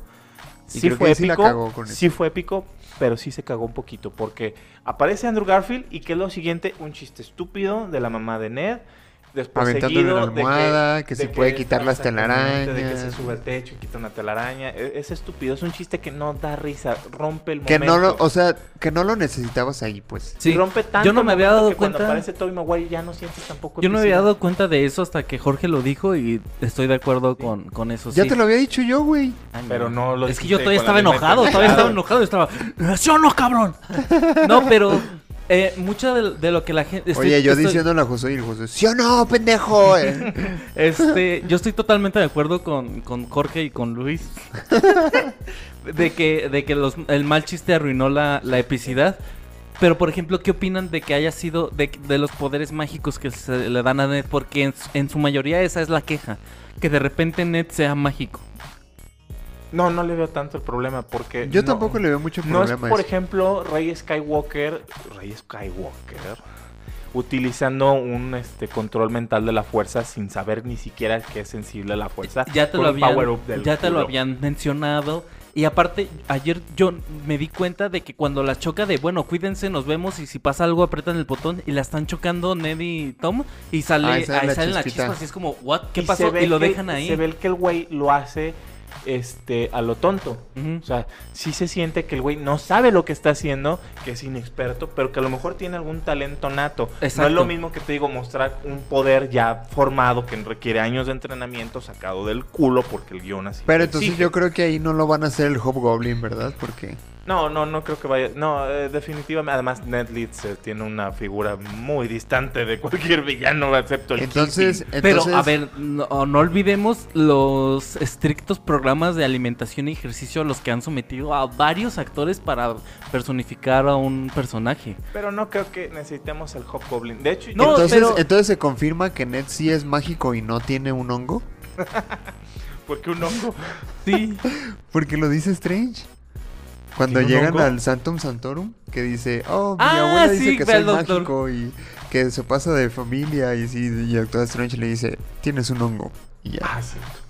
Tienes un hongo. No puede ser que sí, sí tenga cierto talento nato. Creí Y que iba a decir, no, a lo mejor sí tiene un hongo. Se ve, se ve Que vaya con que no médico. puede cerrar el portal. Por Sí, sí, eso se sí. los iba a tragar Sí, sí, Lizard. sí. Entonces, O sea, ¿no tienen mayor problema con no, eso? no. Ah, Tengo yo más tampoco. problemas con los chistes estúpidos de la Sí. mamá de De hecho, yo no esperaba Sí. que aparecieran así esos Spider-Man, pero la verdad a mí sí me sorprendió, porque yo sí esperaba ver, cuando abrió el, po- el portal, el primero donde sale Andrew, yo sí esperaba ver a, a Holland. Y, y se voltea el vato y le vi los ojos y dije, no mames. Ahora vamos No a otro. mames. ¿Les gustó el orden en el que aparecieron los Spider-Man? Sí. Sí. Sí. Creo, creo, creo que era el adecuado, sí. Porque si metes primero a Tobey Maguire, a Arruinas, la arruinas gente- a Andrew. Ah, sí, y arruinas a Andrew. Pero creo que, creo que pasó así también, ¿no? O sea, si sale Andrew, luego luego dices, va a salir Toby. Pero, o sea, es que es, Es eso. que Toby ya tiene. Creo que era más fácil traer a Andrew que a Toby. Entonces dice, bueno, a lo mejor nos dieron nada más. a Aparte, Andrew. aparte se ve, se ve lo mamón que fue Toby Maguire para aceptar este papel. Porque si nos damos cuenta, casi no sale con el traje. El- fue como, ok, voy a salir, pero el menos tiempo que pueda salir con el traje, el menos tiempo Pero que voy pueda a salir hablar. de pastor buena onda. Sí, e- y por ejemplo, Andrew, que otra vez es el más comprometido, bueno, ya no sé con Tom Holland. Porque es el que más ha disfrutado el papel, definitivamente. Y es como, sí, si voy a Andrew ser Spider-Man, yo quiero tener el traje todo el tiempo. todo el Todo el tiempo. Se Sí, ve sí, que Andrew- sí. y esa es una diferencia muy grande y desde la saga de, de The Amazing Spider-Man, el amor que le tiene Andrew Garfield al personaje. El amor que Eh, le tengo yo a Andrew Garfield. No, yo. Es la parte, Luis. Pero Tobey Maguire admite que no había leído un solo cómic de Spider-Man y que no era fan del personaje antes de interpretarlo. Historia muy diferente a Andrew Garfield, que es un nerd igual que nosotros y que era fanático del Andrew personaje toda Garfield su vida. seguramente fue a ver las películas de Tobey Maguire. Andrew Garfield dice que vio cientos de veces las primeras películas con Tobey Maguire con su mejor amigo. O sea, él dice, ¿por qué eh, creen que me molesta cuando me comparan con Tobey Maguire? Siento que es un orgullo que me comparen con él. Lo admiro al güey. O sea, dice, yo soy su fan. Y en y cambio, se- se siente. ¿cómo ve Tobey Maguire haber dicho a Spider-Man como una maldición? Como una profesión. Te, Un te diré también qué es lo que pasa maldición. con Tobey Maguire. Para la primera película creo que el pago fue de un millón de dólares. Ah, sí. Y en la segunda lo subió hasta 17. ¡Hala! Alegando lesión. Sí, alegando lesiones. Espalda. Maguire, Toby Maguire ha sido el mejor pagado de Spider-Man. Viejo. Para Amazing Spider-Man a Andrew Garfield le pagaron 500 mil dólares la primera. Y para el la segundo, segunda le subieron millón. a un millón. Entonces, definitivamente el mejor pagado siempre ha sido Toby Maguire.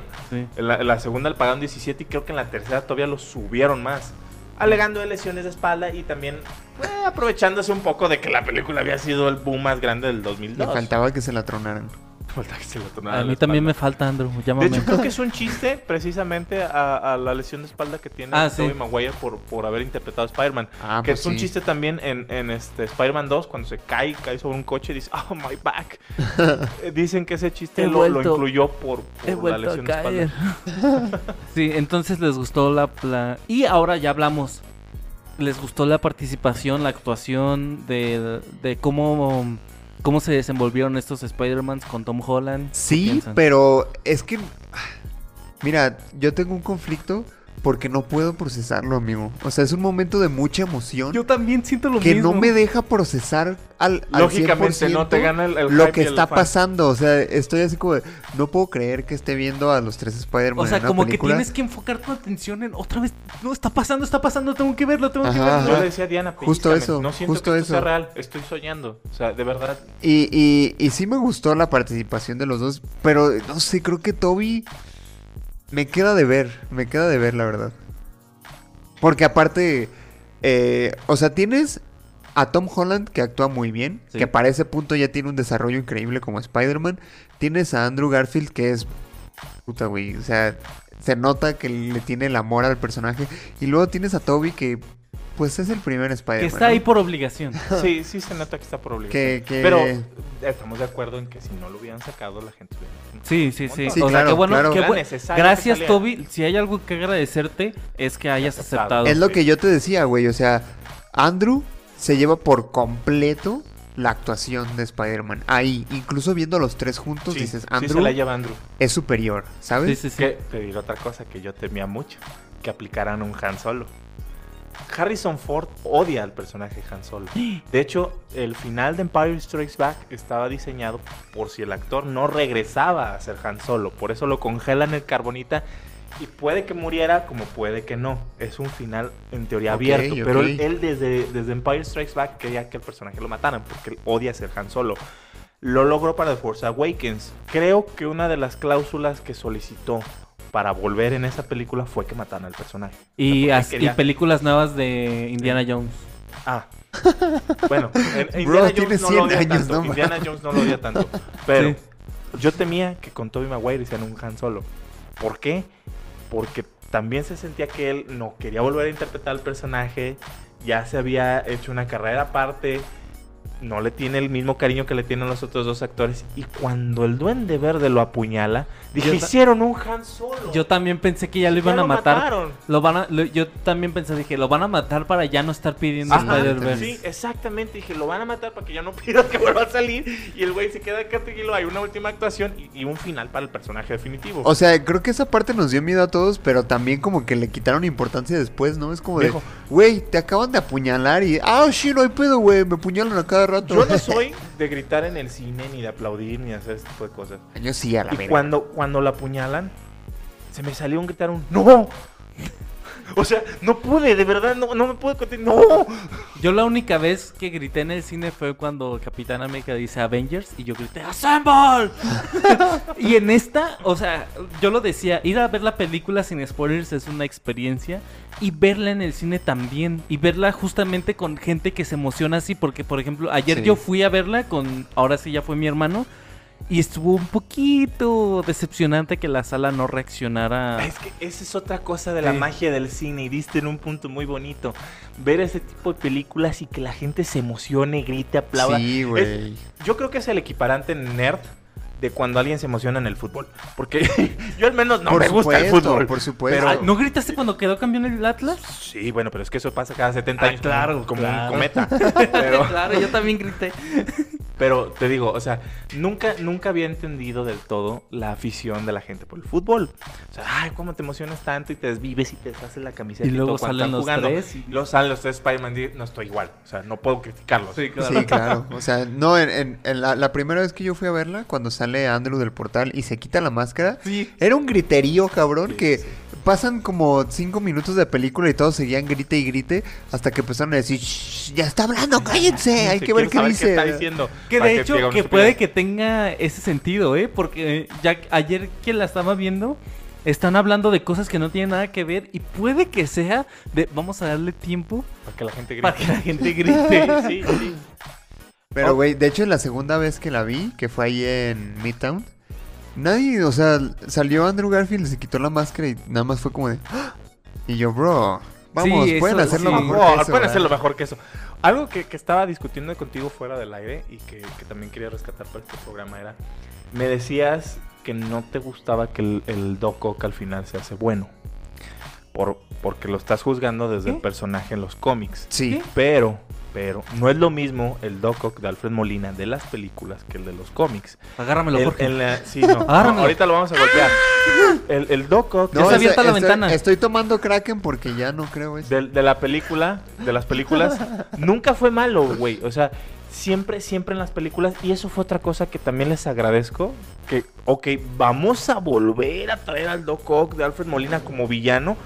Pero no echaron a la basura su acto de, de redención, que es uno de los momentos más importantes de, de Spider-Man 2, el acto de redención del Doc Ock.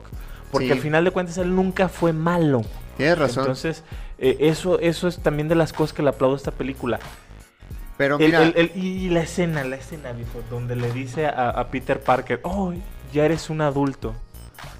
Es, ese, ese, ya eres un adulto, va a todo el público que éramos niños cuando vimos Spider-Man 2 en 2004.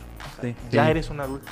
Eh, sí, completamente. Sí. oye, pero ahorita que estás hablando sobre los villanos, yo quería decir algo que, retomando un poco el hecho de que es el, el fanservice más grande de toda la historia. Desde un principio Strange dice que, que, se, que se van a venir a este universo todas las personas que sepan que, que Peter Parker es Spider-Man. Y Electro nunca lo supo. Pues, De hecho, es de las cosas que no tienen sentido. Exacto, de Sí, hecho, sí, sí, no incluso en la sentido. misma película, cuando, cuando sale Andrew Garfield ya sin máscara de Electro, eres, Pensé un, que eras eres negro. un niño. Ajá, o sea, güey, ¿por qué chingados estaba ahí? Por- porque eh, no podías traer al Duende Verde de Amazing Spider-Man 2 porque es horrible y porque ya teníamos un Duende Verde. Porque ya no podías traer a James Franco porque es un acosador y por... Tasman Sí. tampoco sabía que era Peter. Ah, sí, No, sí, sí, sabía. sí, sabía. sabía, sí sabía. Eh, Electro no sabía. Ese, ese es uno Ni- de los grandes ah, fallos de la película. Electro no me sabía y lo encantó, trajeron. me encantó por completo el Duende Verde. Sí, o sea, William Dafoe. William Dafoe es el mejor actor de la Es película. para el Green Goblin lo que Heath Ledger es para el Joker. O sea, es Oye, el oye, Goblin. y Joaquín Phoenix, ¿dónde me lo dejas, bro? Eh, Joaquín Phoenix es un buen Joker, pero el problema con el Joker de Joaquín Phoenix es No. que es una película que funciona bien independientemente del universo de cómics en el que se basa y del Sí. personaje en el que se basa.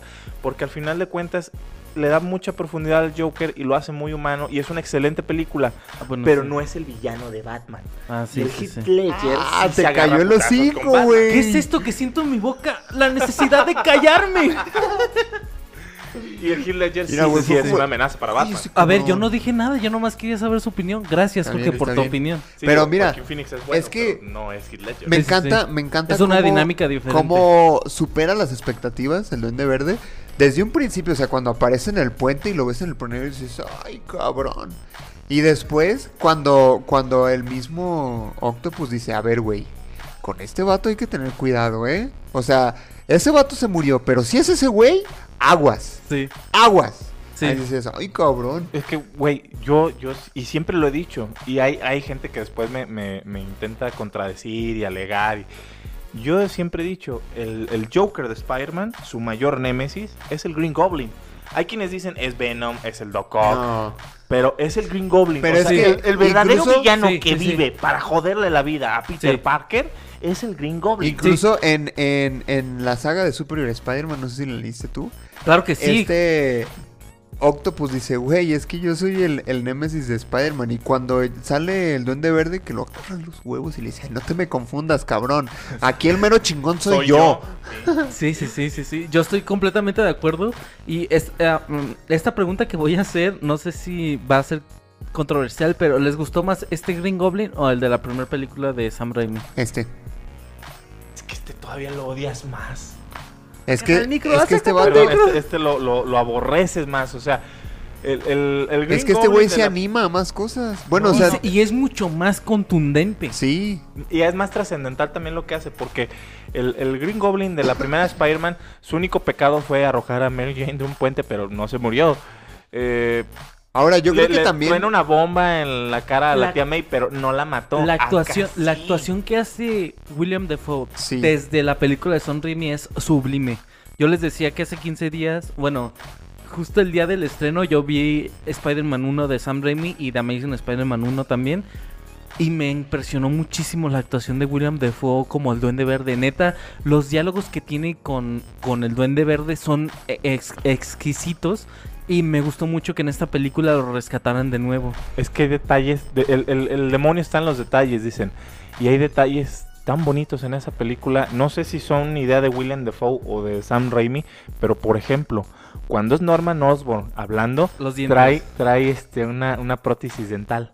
Y cuando es el Green Goblin, trae los dientes naturales de William Defoe que son amarillos y chuecos. Sí. Entonces, hasta en eso se nota. Y, y las- la gesticulación que hace, podría pensar que es exagerada, pero no, es muy propia del personaje. Entonces, Y- ¡ah! Y Sam Raimi lo explota mucho porque Sam Raimi venía de hacer películas de terror. Y lo, ex- sí, y lo se explota nota, muy bien. nota, O sea, la, sí. la película, la, la escena donde, la- donde asusta a Peter de que es una viejita. La escena eh, el- a la batalla final. Mm, o sea, hay muchas escenas. Las escenas donde llega Harry y lo habla, habla, abraza a, a Norman, abra, abraza a Harry y le dice, vamos a hacer que, que muchas cosas se van a, empezar a tener justicia. Esa escena es muy de miedo, pero yo creo que la mayor escena de miedo de William Defoe siendo el Green Goblin es la escena donde donde la tía Mel le da un manotazo por meterle mano a la escena de la ve como me, Y la vas de- a pagar por eso. sí. Valiste madres. Esa escena está muy pasada de lanza Sí. y me gusta mucho. La comparo mucho yo esa escena con la escena en la de Tom Holland le está dando tiene, le da una llave, le hace una llave estilo Black Widow y le está pegando, le está pegando y el Green Goblin riéndose bien pasado de lanza. sí. Ay, güey, eso yo le dije, incluso yo le dije a mi mamá, le dije, esa escena me da miedo. Sí. O sea, Sí, imagínate, eres Spider-Man. Eres un cabrón con fuerza sobrehumana. Le estás dando Le estás dando en su madre a un golpe vato y el vato se caga de risa. sin, midi- sin medirte, o sea, le Sí, estás, güey. estás queriendo matar, estás tirando a matar y el güey se está riendo. Sí. Sí, sí. sí, sí, sí. Y, y es de las cosas, de los pecados de las películas de Sam Raimi que no la gente por nostalgia no suele mencionar. Mataba a sus villanos al final. Entonces, era, era como de las cosas que decías, yo me hubiera quedado con ganas de volver Bueno, a ver a William bueno. Dafoe como el Green Goblin. Es que no los mataba. No, Spider-Man no los mataba, pero me refiero a la película mataba Sam Raimi mataba a los Sam Raimi personajes. mataba Ah, a sí, los sí. personajes. Y, y es de las cosas que dices, es por eso, Eso, fue, eso fue lo que me cagó en la de Venom 2, que terminaron matando a Carnage. Carnage, sí. Que después salió el director y dijo, no, eh, no está muerto, no Le se murió, no se cabeza". murió. No mames. ¿Cómo sobrevivió entonces? Güey, pues ya ves la magia del cine. Ah, Ah, pues es a lo que voy. la magia Pokémon. Fue, fue Van tan a buena salir la- con que el desmadre que hizo Strange Pokémon. Revivió a unos cabrones y ahí Sí, estaba. por ahí le van a dar. E- Es de las cosas bonitas, también te digo, de... de- no, no bonitas, perdón, se me fue el, el- el rollo. De las cosas A ver, que Jorge. decías que querías seguir viendo. A Willem Dafoe como el Green Goblin. Por eso en Spider-Man 2 tiene una participación como una voz que le habla a Harry Osborn. Por eso aparece en, en flashbacks en Spider-Man 3.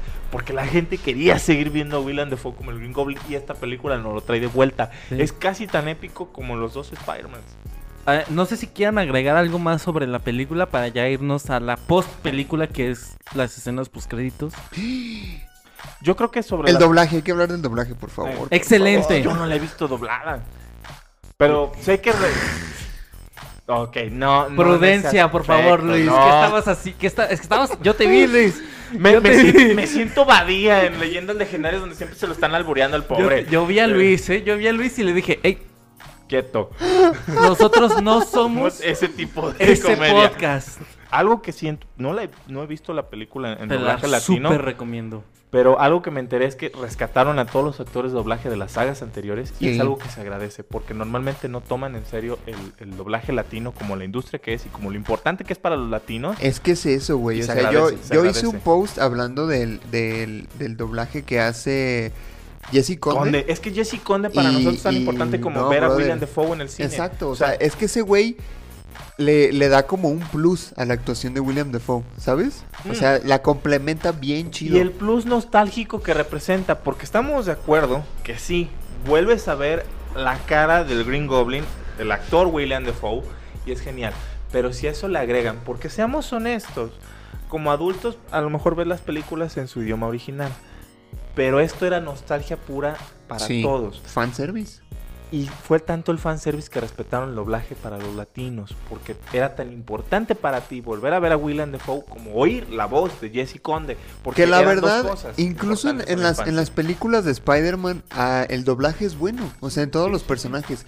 Eh, por ejemplo, a mí el doblaje de Andrew Garfield me encanta. Es el que doblaje de. El doblaje dobla- de, de, de doblaje. de Tobey Maguire me encanta, porque aparte es Víctor Ugarte y Víctor Ugarte es de mis actores de voz favoritos. Pero eh, no se le da el reconocimiento que merece. o sea, esos no, vatos de apenas, verdad. Apenas la de verdad- del doblaje empieza a tener más reconocimiento. Ajá, Sí. o sea, es que esos güeyes necesitan que se les reconozca, güey. Hacen un muy buen trabajo. Fíjate que Hay doblajes que sí están bien de la verga. Afortunadamente en esta película no fue es el que caso. no hay pero- Star Talents, vuelvo a lo mismo. No, no hay Star Talents, no, no hay ese... Ah, es que es eh, el actor fulano haciendo de voz de un personaje animado. Eh, un ejemplo, eh, Ricky Martin es la voz de Hércules. Ajá. Y de todos los personajes de Hércules en el doblaje, el que más carece es Hércules. Luisito porque- Comunica es la voz de Sonic. Pero lo hace Pero bien. lo ¿eh? hizo bien, hace lo hizo Para bien. ser Star Talent lo hace bien. y Pero ¿sabes quién lo hace mejor? Mario, que lo pueden encontrar su actuación de doblaje de Sonic en las historias destacadas de Punto Geek. ¿Cu- ¿Cómo se llama el, el Instagram de Punto Geek? ¿Dónde lo pueden ver? Eh, el Instagram de Pu- de Punto Geek lo puedes encontrar eh, En Instagram. como arroba punto guion bajo geek guion bajo podcast. Ahí pueden ver al segundo mejor actor de doblaje de Sonic. Mario López sin capistrán. Hablando de leyendas legendarias. Pero sí, sí fue algo que, que es muy bello que lo hayan rescatado el doblaje. Que hayan traído a todos los actores de doblaje. Y te digo, en la industria ya empiezan a darle más reconocimiento. La película de Sing 2 acaba de estrenarse. Y los pósters de los personajes aparecen los Star Talents, como Chayanne, hace la voz de un personaje en la película. Pero los que son mm, actores de doblaje, no Star Talents, también. O sea, ya sale, sale quién es la que hace la voz. Y es un reconocimiento que dices, lo ponen al nivel del Star Talent. Y se agradece. Que, que empiece ya la industria a decir, hey, esta gente existe y tiene un grupo de fans. Porque sí los tienen. O sea, creo que el, el que más eh, fans podría tener, no sé, es este Humberto Vélez. Pero pues es que es Humberto Vélez. Que es la voz de Homero Homero, Simpson. Simpson. Simpson. Sí. No, yo creo que a lo mejor Mario Castañeda, por ejemplo. Es que Mario Castañeda es medio mamón porque René se cobra por García. los autógrafos. René García también. También es medio sangrón, ¿eh? La vez que lo Es conocimos. que no entiendo por qué son sangrones. O sea, hacen un excelente trabajo, sí. Pero mucho del prestigio que están obteniendo actualmente los actores de doblaje es gracias a los fans.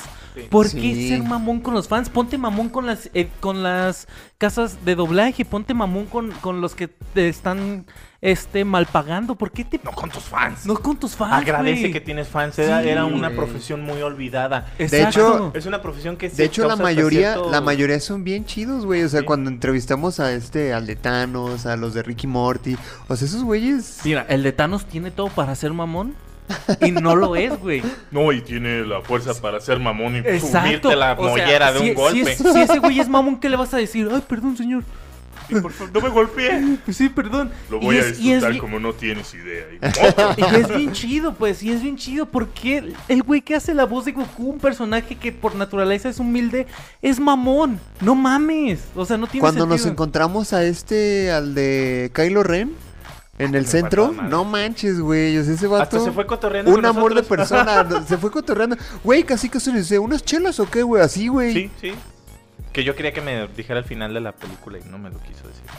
Pues no. Nos reveló en exclusiva para la capa que iba a retomar el doblaje de Usopp de One Piece. pero Ay, no sé si ya la como- cagué. Ahí fue hace como tres años eso. Sí, sí. bueno, bueno. Y- Nos, nos dijo en secreto que iban a retomar el doblaje de Naruto Shippuden. Ay, No, no es cierto.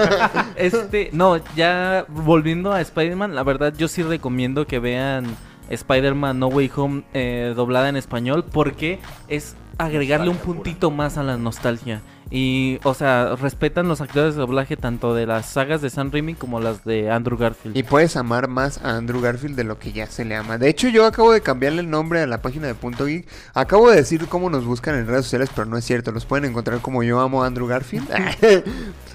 yo amo andrewgarfield.com. Ahí estamos subiendo todo. Ah, No, no es cierto. No, pero sí, eh, realmente les recomiendo muchísimo. Yo soy uno de los puristas del doblaje, de la, no, no puristas del doblaje, sino puristas de ver los contenidos en su idioma original. Yo lo vi en inglés y en español esta película y sinceramente creo que es muchísimo mejor el, la película doblada al español que con el idioma original. Porque eres latino y porque te agrega el punto de la nostalgia. Porque eres pobre, dice Jorge. Oye, óyeme. O sea, No. sí soy pobre, pero no por ser latino. Pero, pero, pero, no, creo que res- el doblaje resalta, además de, de la nostalgia y, y porque soy latino, creo que sí resalta mucho el, eh, las actuaciones de los personajes, o sea, sí, de los actores, o sea, sí las resalta mucho y es mucho más impactante eh, con el doblaje, que obviamente tiene el mérito porque lo decía hace rato, es mu- mucho más fácil controlar el audio de los actores de doblaje que, el audio que, que sacas de los actores actuando una escena. Pero creo que, que sí es, en lo personal, creo que es muy superior la película doblada al español que en inglés. Pues yo no la he visto en inglés, la he visto tres veces en español. No, Yo no la he visto en español. no, tú, tú si la ves en inglés mm, no la vas a disfrutar, ¿eh? ¿Neta? Net- ¿Por ya la qué? viste tres veces en español. Bueno, sí. Pero es que sí la quiero ver en inglés, güey. Es que yo lo. En, en mi post, donde hablaba del doblaje, me. Me, yo, mencionaba que parte de la actuación incluía el cómo los actores decían los diálogos. Y me gustaría ver eso. O sea, independientemente de si me gusta o no, me gustaría verlo. O sea, no, no creo que rompa mi récord de ver tantas veces en el cine una película. Mi récord es cinco veces con Deadpool. Deadpool 1. Vaya. La fui a ver. Sí, es buena, pero no para ir Es a ver que, pues, de- que me salían saliditas así, güey. ¿Qué hacemos? No, pues vamos a ver Deadpool. Mis récords también son cinco con Infinity War. Todavía Infinity War lo paso más que Deadpool. Digo, Fue- Deadpool es buena, pero Esa, para cinco veces. Y, y en segundo lugar está Avengers con cuatro veces. Y en tercer lugar está Spider-Man con tres veces. Spider-Man, ¿cuál? No Way Home. No, la de Far From Home, esa es divertidísima, la queremos ver muchas veces. Mi récord es Infinity War con cinco veces. Luego, eh, creo que la siguiente sería Buscando a Nemo con cuatro. Y luego Tarzán con cuatro también. ¿Les gustó el final de la película? Sí, Sí, güey, me encantó. ¿Creen que vuelvan Zendaya y este... no, no creo que vaya. Net puede que sí, No, por yo el creo nombre. que sí. Yo creo que sí. Zendaya creo que no va a regresar. Ojalá. Yo creo que sí, güey. Es lógico. Van a estudiar todos en el, en el MIT. Sí, yo creo que sí van a Ah, volver no a sé si. Peter le va a estudiar. Sí, Claro que sí. Lo van a volver a... Sí, va a volver, va a volver. Pero me encantan los memes que han estado que sacando no. de, de cuando sale en, en el funeral de Tony Stark y todos. ¿Quién es ese vato que Ah, está en el sí, funeral sí. de Tony? eh? Sí, y algo también hermoso del final de la película es nos quitamos ya de uno de los grandes lastres de esta saga de películas, que eran todos los trajes tecnológicos de Spider-Man, algo que está incluso Que se inundando veían los muy bien y estaban chidos, Se veían debo bien, admitir, estaban pero. Pero no es la esencia del personaje. Que de hecho no el- es Iron Man. Está El traje chido negro- si él mismo se hace su traje Sí, claro. tecnológico. El Pero- traje, el traje negro con el que sale. eh, no, no, no había pensado que era el mismo de Tony Stark, pero al revés. No, y está padre eso, güey. Es el rojo con negro al revés. Ajá. Está chido eso. Ah, te, te diré, mira, e- eso de los trajes tecnológicos de Spider-Man empezó a inundar otros medios como el PlayStation 4, el Spider-Man de PlayStation, y los cómics de Spider-Man, que Mm, también fue desechado el, de el- hecho- el traje de, de Marvel Now de, de Spider-Man. De hecho, empezó con eso, con los trajes tecnológicos en Superior Spider-Man. Y estaba chido, estaba chido. entender. Incluso a partir de ahí, en adelante, cuando todavía tenía la, la industria de... ¿Cómo se llamaba? Parker. eh, Parker... Industries. Parker Industries. Cuando tenía Parker Industries. Pésimo nombre. Cuando tenía Parker Industries todavía... O sea, ya, ya que era otra vez Peter Now, Parker, sí, todavía tenía ese pero el no traje fue y lo pero quitaron luego, es luego. que no, no, es para... igual, no es para eso, no es Iron Man. Sí. Y se agradece que agarró telas parisina y se puso a coser Sí, claro. traje. O sea, era lo que queríamos ver la gente desde de Homecoming. Yo estoy en un grupo que se llama Grupo donde fingimos ser ciudadanos de cómics. y un vato publicó una foto de, de Tom Holland en las parisinas. Y dice, banda, trabajo en las parisinas. Y llegó este vato a comprar, a comprar tela roja y tela azul. Pero No cuando llegó a la, a la caja empezó a llorar porque no tenía dinero y yo se las regalé. Pero la verdad sí aprecié mucho que, que él se hiciera su traje. Sí, no, ya al final. no, definitivamente es algo que, que se agradece porque es algo que esperas del personaje. Volvemos a, a las cosas que son eh, como fórmula forzosa para presentar a Spider-Man. La muerte del tío Ben y que él hace su propio traje. Que es pobre y que es está pobre, que es alguien que lucha contra la adversidad, que se levanta cada vez que se cae. Sí, y es algo mira, que no se sentía en el Spider-Man de, de Tom Holland a causa Exacto. de que era el protector, el, El protegido de Tony de, Stark. Iron Man. O sea, dices, no, funciona con Iron Man. Nos gusta Iron Man, pero no porque nos guste Iron Man, queremos ver lo mismo en Spider-Man.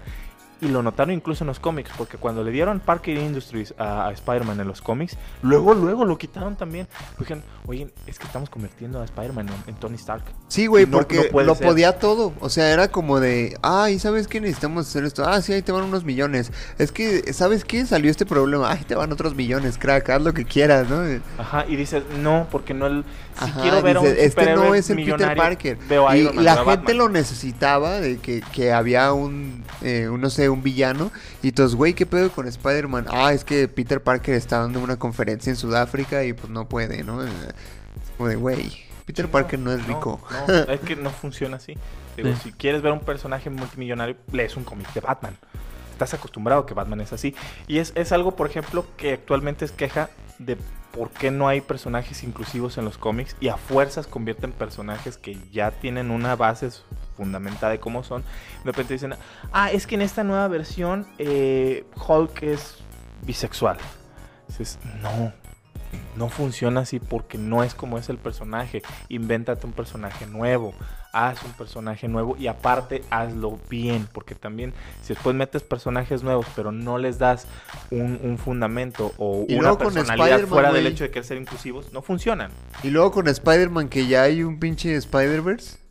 Puedes decir, ah, güey, pues voy a hacer un Spider-Man que sea así, Una así, versión de. Spider-Man Sí, que es sí, así. sí. Ok, está bien. Pero de eso de que digas, ay, no, quiero que Peter Parker sea así, así. A ver, güey. Pues es que el personaje no fue creado así. Exacto. Sí, sí, sí, completamente. Es como cuando Dan Slott, eh, terminado Amazing Spider-Man 2 y que ya habían este cast, cast para el nuevo Spider-Man eh, eh, que iba a aparecer en Los Vengadores, a huevo quería que Peter Parker fuera negro. Y dices, no, Dan Slott entiende. No pueden hacer a Peter Parker. ¿Por qué me suena negro". Dan Slott? Es el escritor de es, Superior Spider-Man. Ah, Entonces él era de los que quería que Peter Parker fuera negro en las nuevas películas. Y dice, no, espérate. Miles Morales es negro.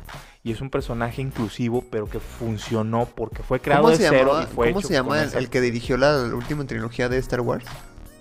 eh, J.J. Abrams. Ese vato tiene un cómic de Spider-Man. Se llama Malísimo, Bloodline. por cierto. Es, obviamente no es canon, pero es como de... Se trata sobre el hijo de Spider-Man, ¿no? Se trata, en el primer número se muere Mary Jane y Spider-Man pierde un brazo. Y Pero el villano se me hace chido. El villano se llama Cadaverus. El nombre más, es un nombre como de Holokun. Pero... Ah, está chido. el está personaje chido. de Genshin Impact. Y, y- y el cómic es malo. Se trata del hijo de Spider-Man, pero la neta el cómic es malo. Sumamente olvidable. Fuera del primer número y el hype que crearon porque todos pensaban que iban a hacer Spider-Man 4.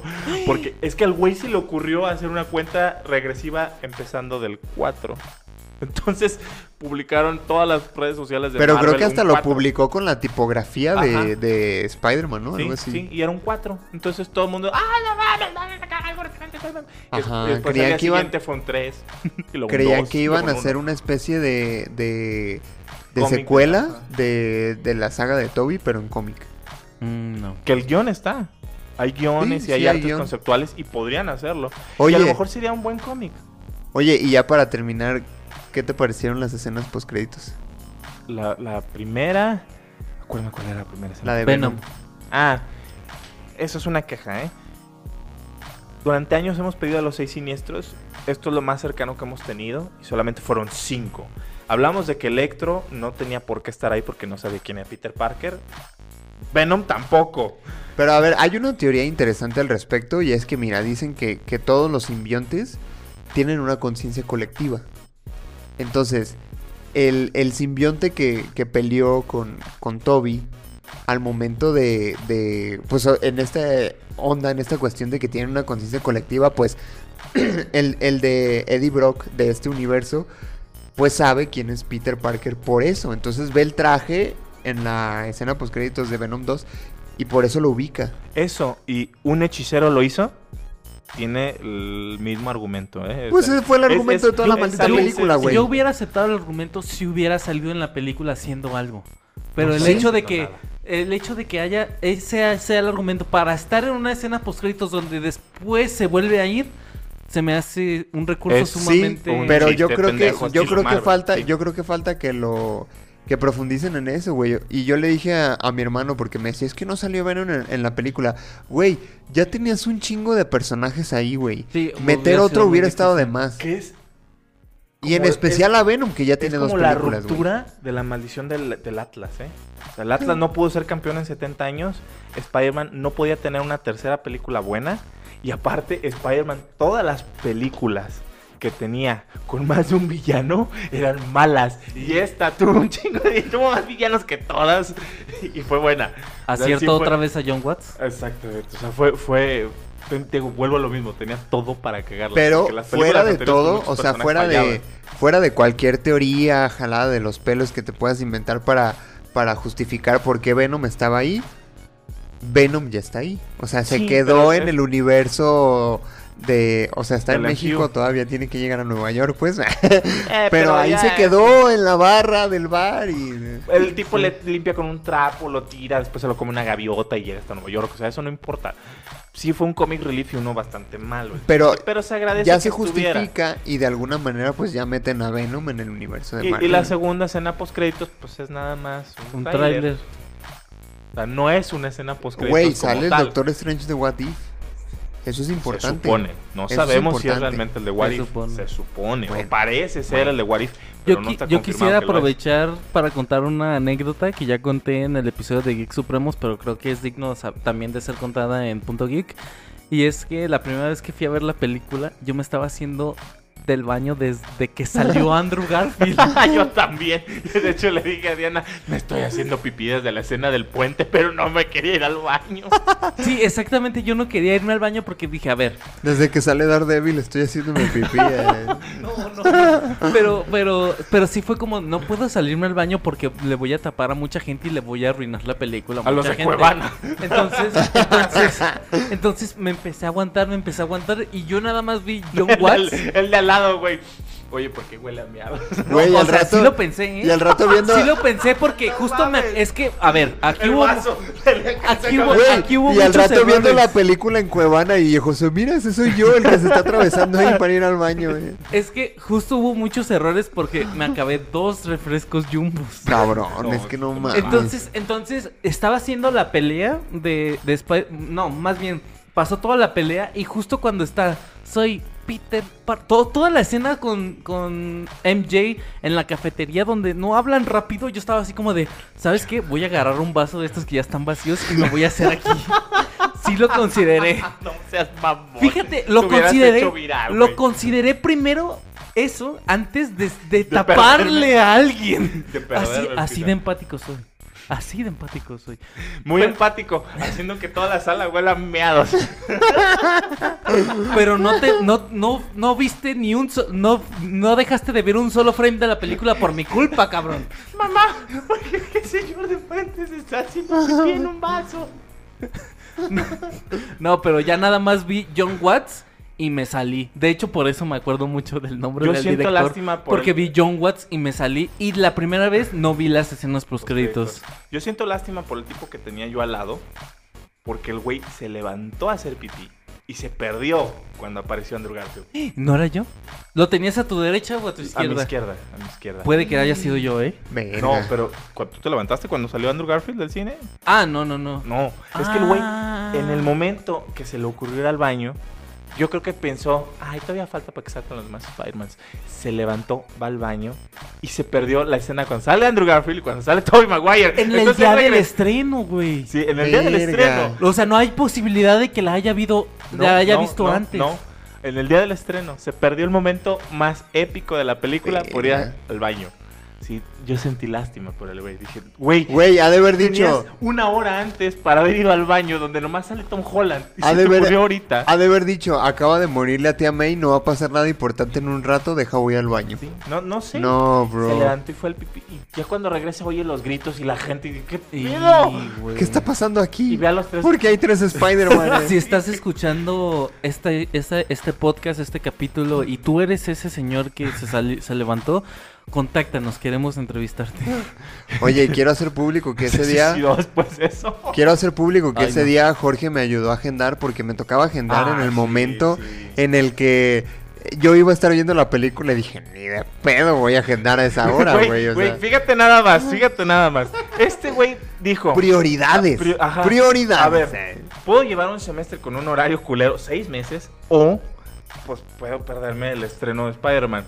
No, pues seis meses no sientes nada. Spoiler alert, importante. hiciste la elección correcta. Spoiler alert. Gracias a eso voy a tener que renunciar a mi trabajo para poder estudiar. Que eso Pero se traduce bien, en más bien. episodios. tú me pasaste el horario, yo, yo te lo está bien, como está bien. No, pasa nada. Que bien. también eso se traduce en más producciones de Vago Producciones. Pero fíjate, este...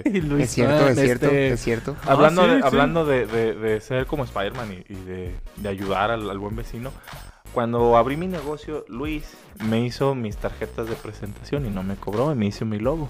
Dije, es el momento de Que de hecho quería comentarte una idea que tengo ah, sobre publicidad. De hecho, quería comentarte que quiero cobrarte. Pero no, sí. Gracias por el paro. Este, pues no sé, ¿quieren agregar alguna otra cosa más? Este, Del- te eh, amo me Andrew Garfield, te amo Daredevil. Ya, corte. Me gustaría decirles del 1 al 10 puntos geeks, ¿cuántos puntos geeks les dan? Yo creo que sí le doy 10 puntos geeks. 10 puntos geeks, Jorge, 10 puntos geeks. público, 9.5 Nada más porque puntos le geeks. gusta no dar calificaciones perfectas. Ah, ok. Yo ok. también Diez. doy 9.5 puntos geeks porque siempre se puede mejorar. Ah, bueno. Ahí bueno. está. Se Está podía bien, mejorar, serían 11 de 10, o sea...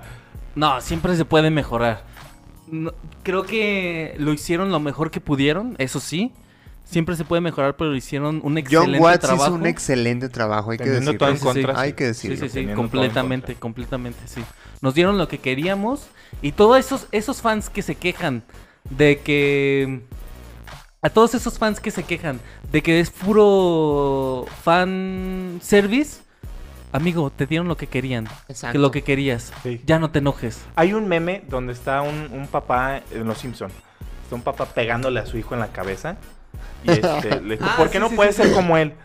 Y, y el meme es, ¿cómo cerrar bien una trilogía? Y es eh, No Way Home pegándole a The Rise of Skywalker.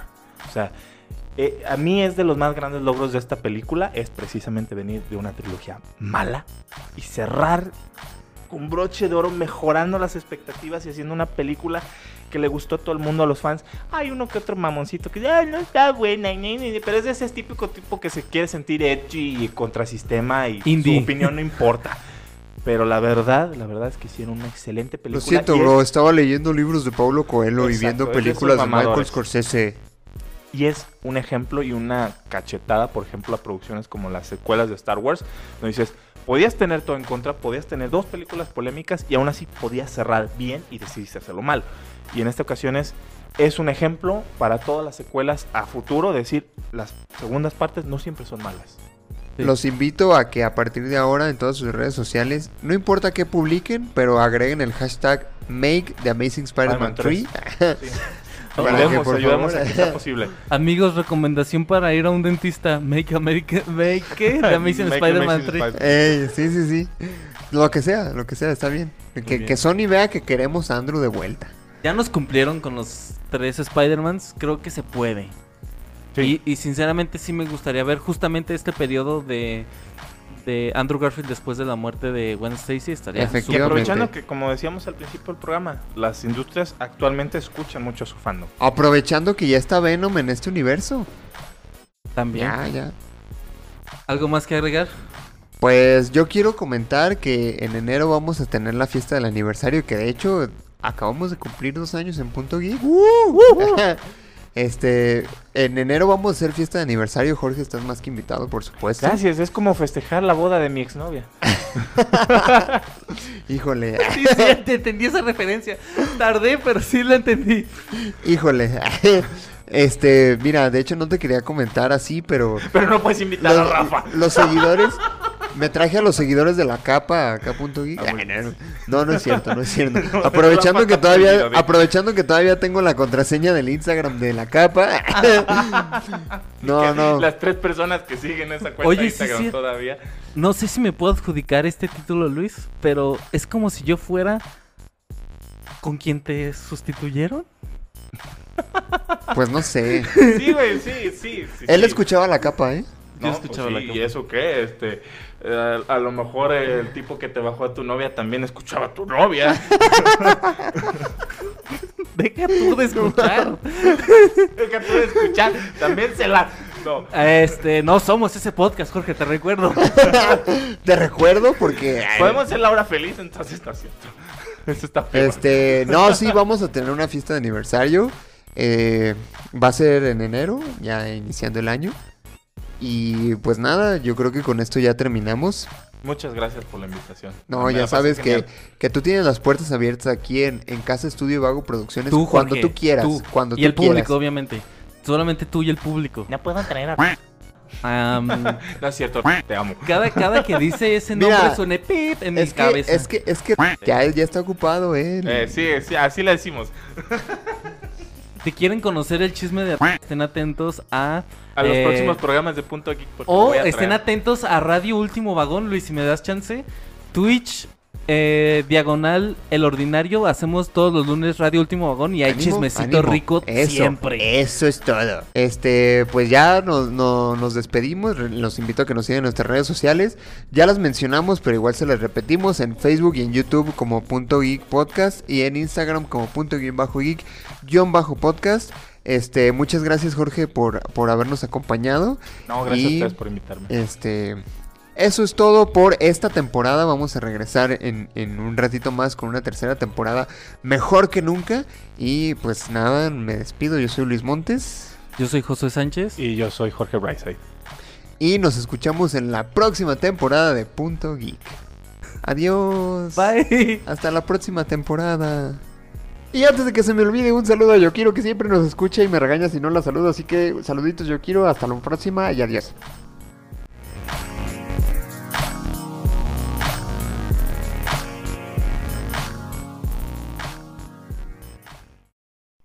Lo que parece ser el mayor espectáculo de la naturaleza. Sin duda alguna podemos decir que esto se trata de un milagro.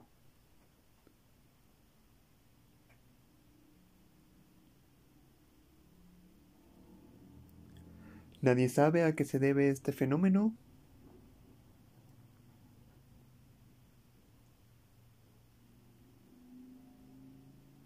Los científicos siguen investigando.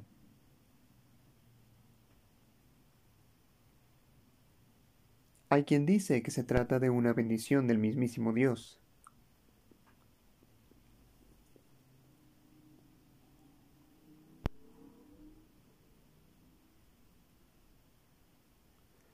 La verdad es que todavía no hay información oficial al respecto.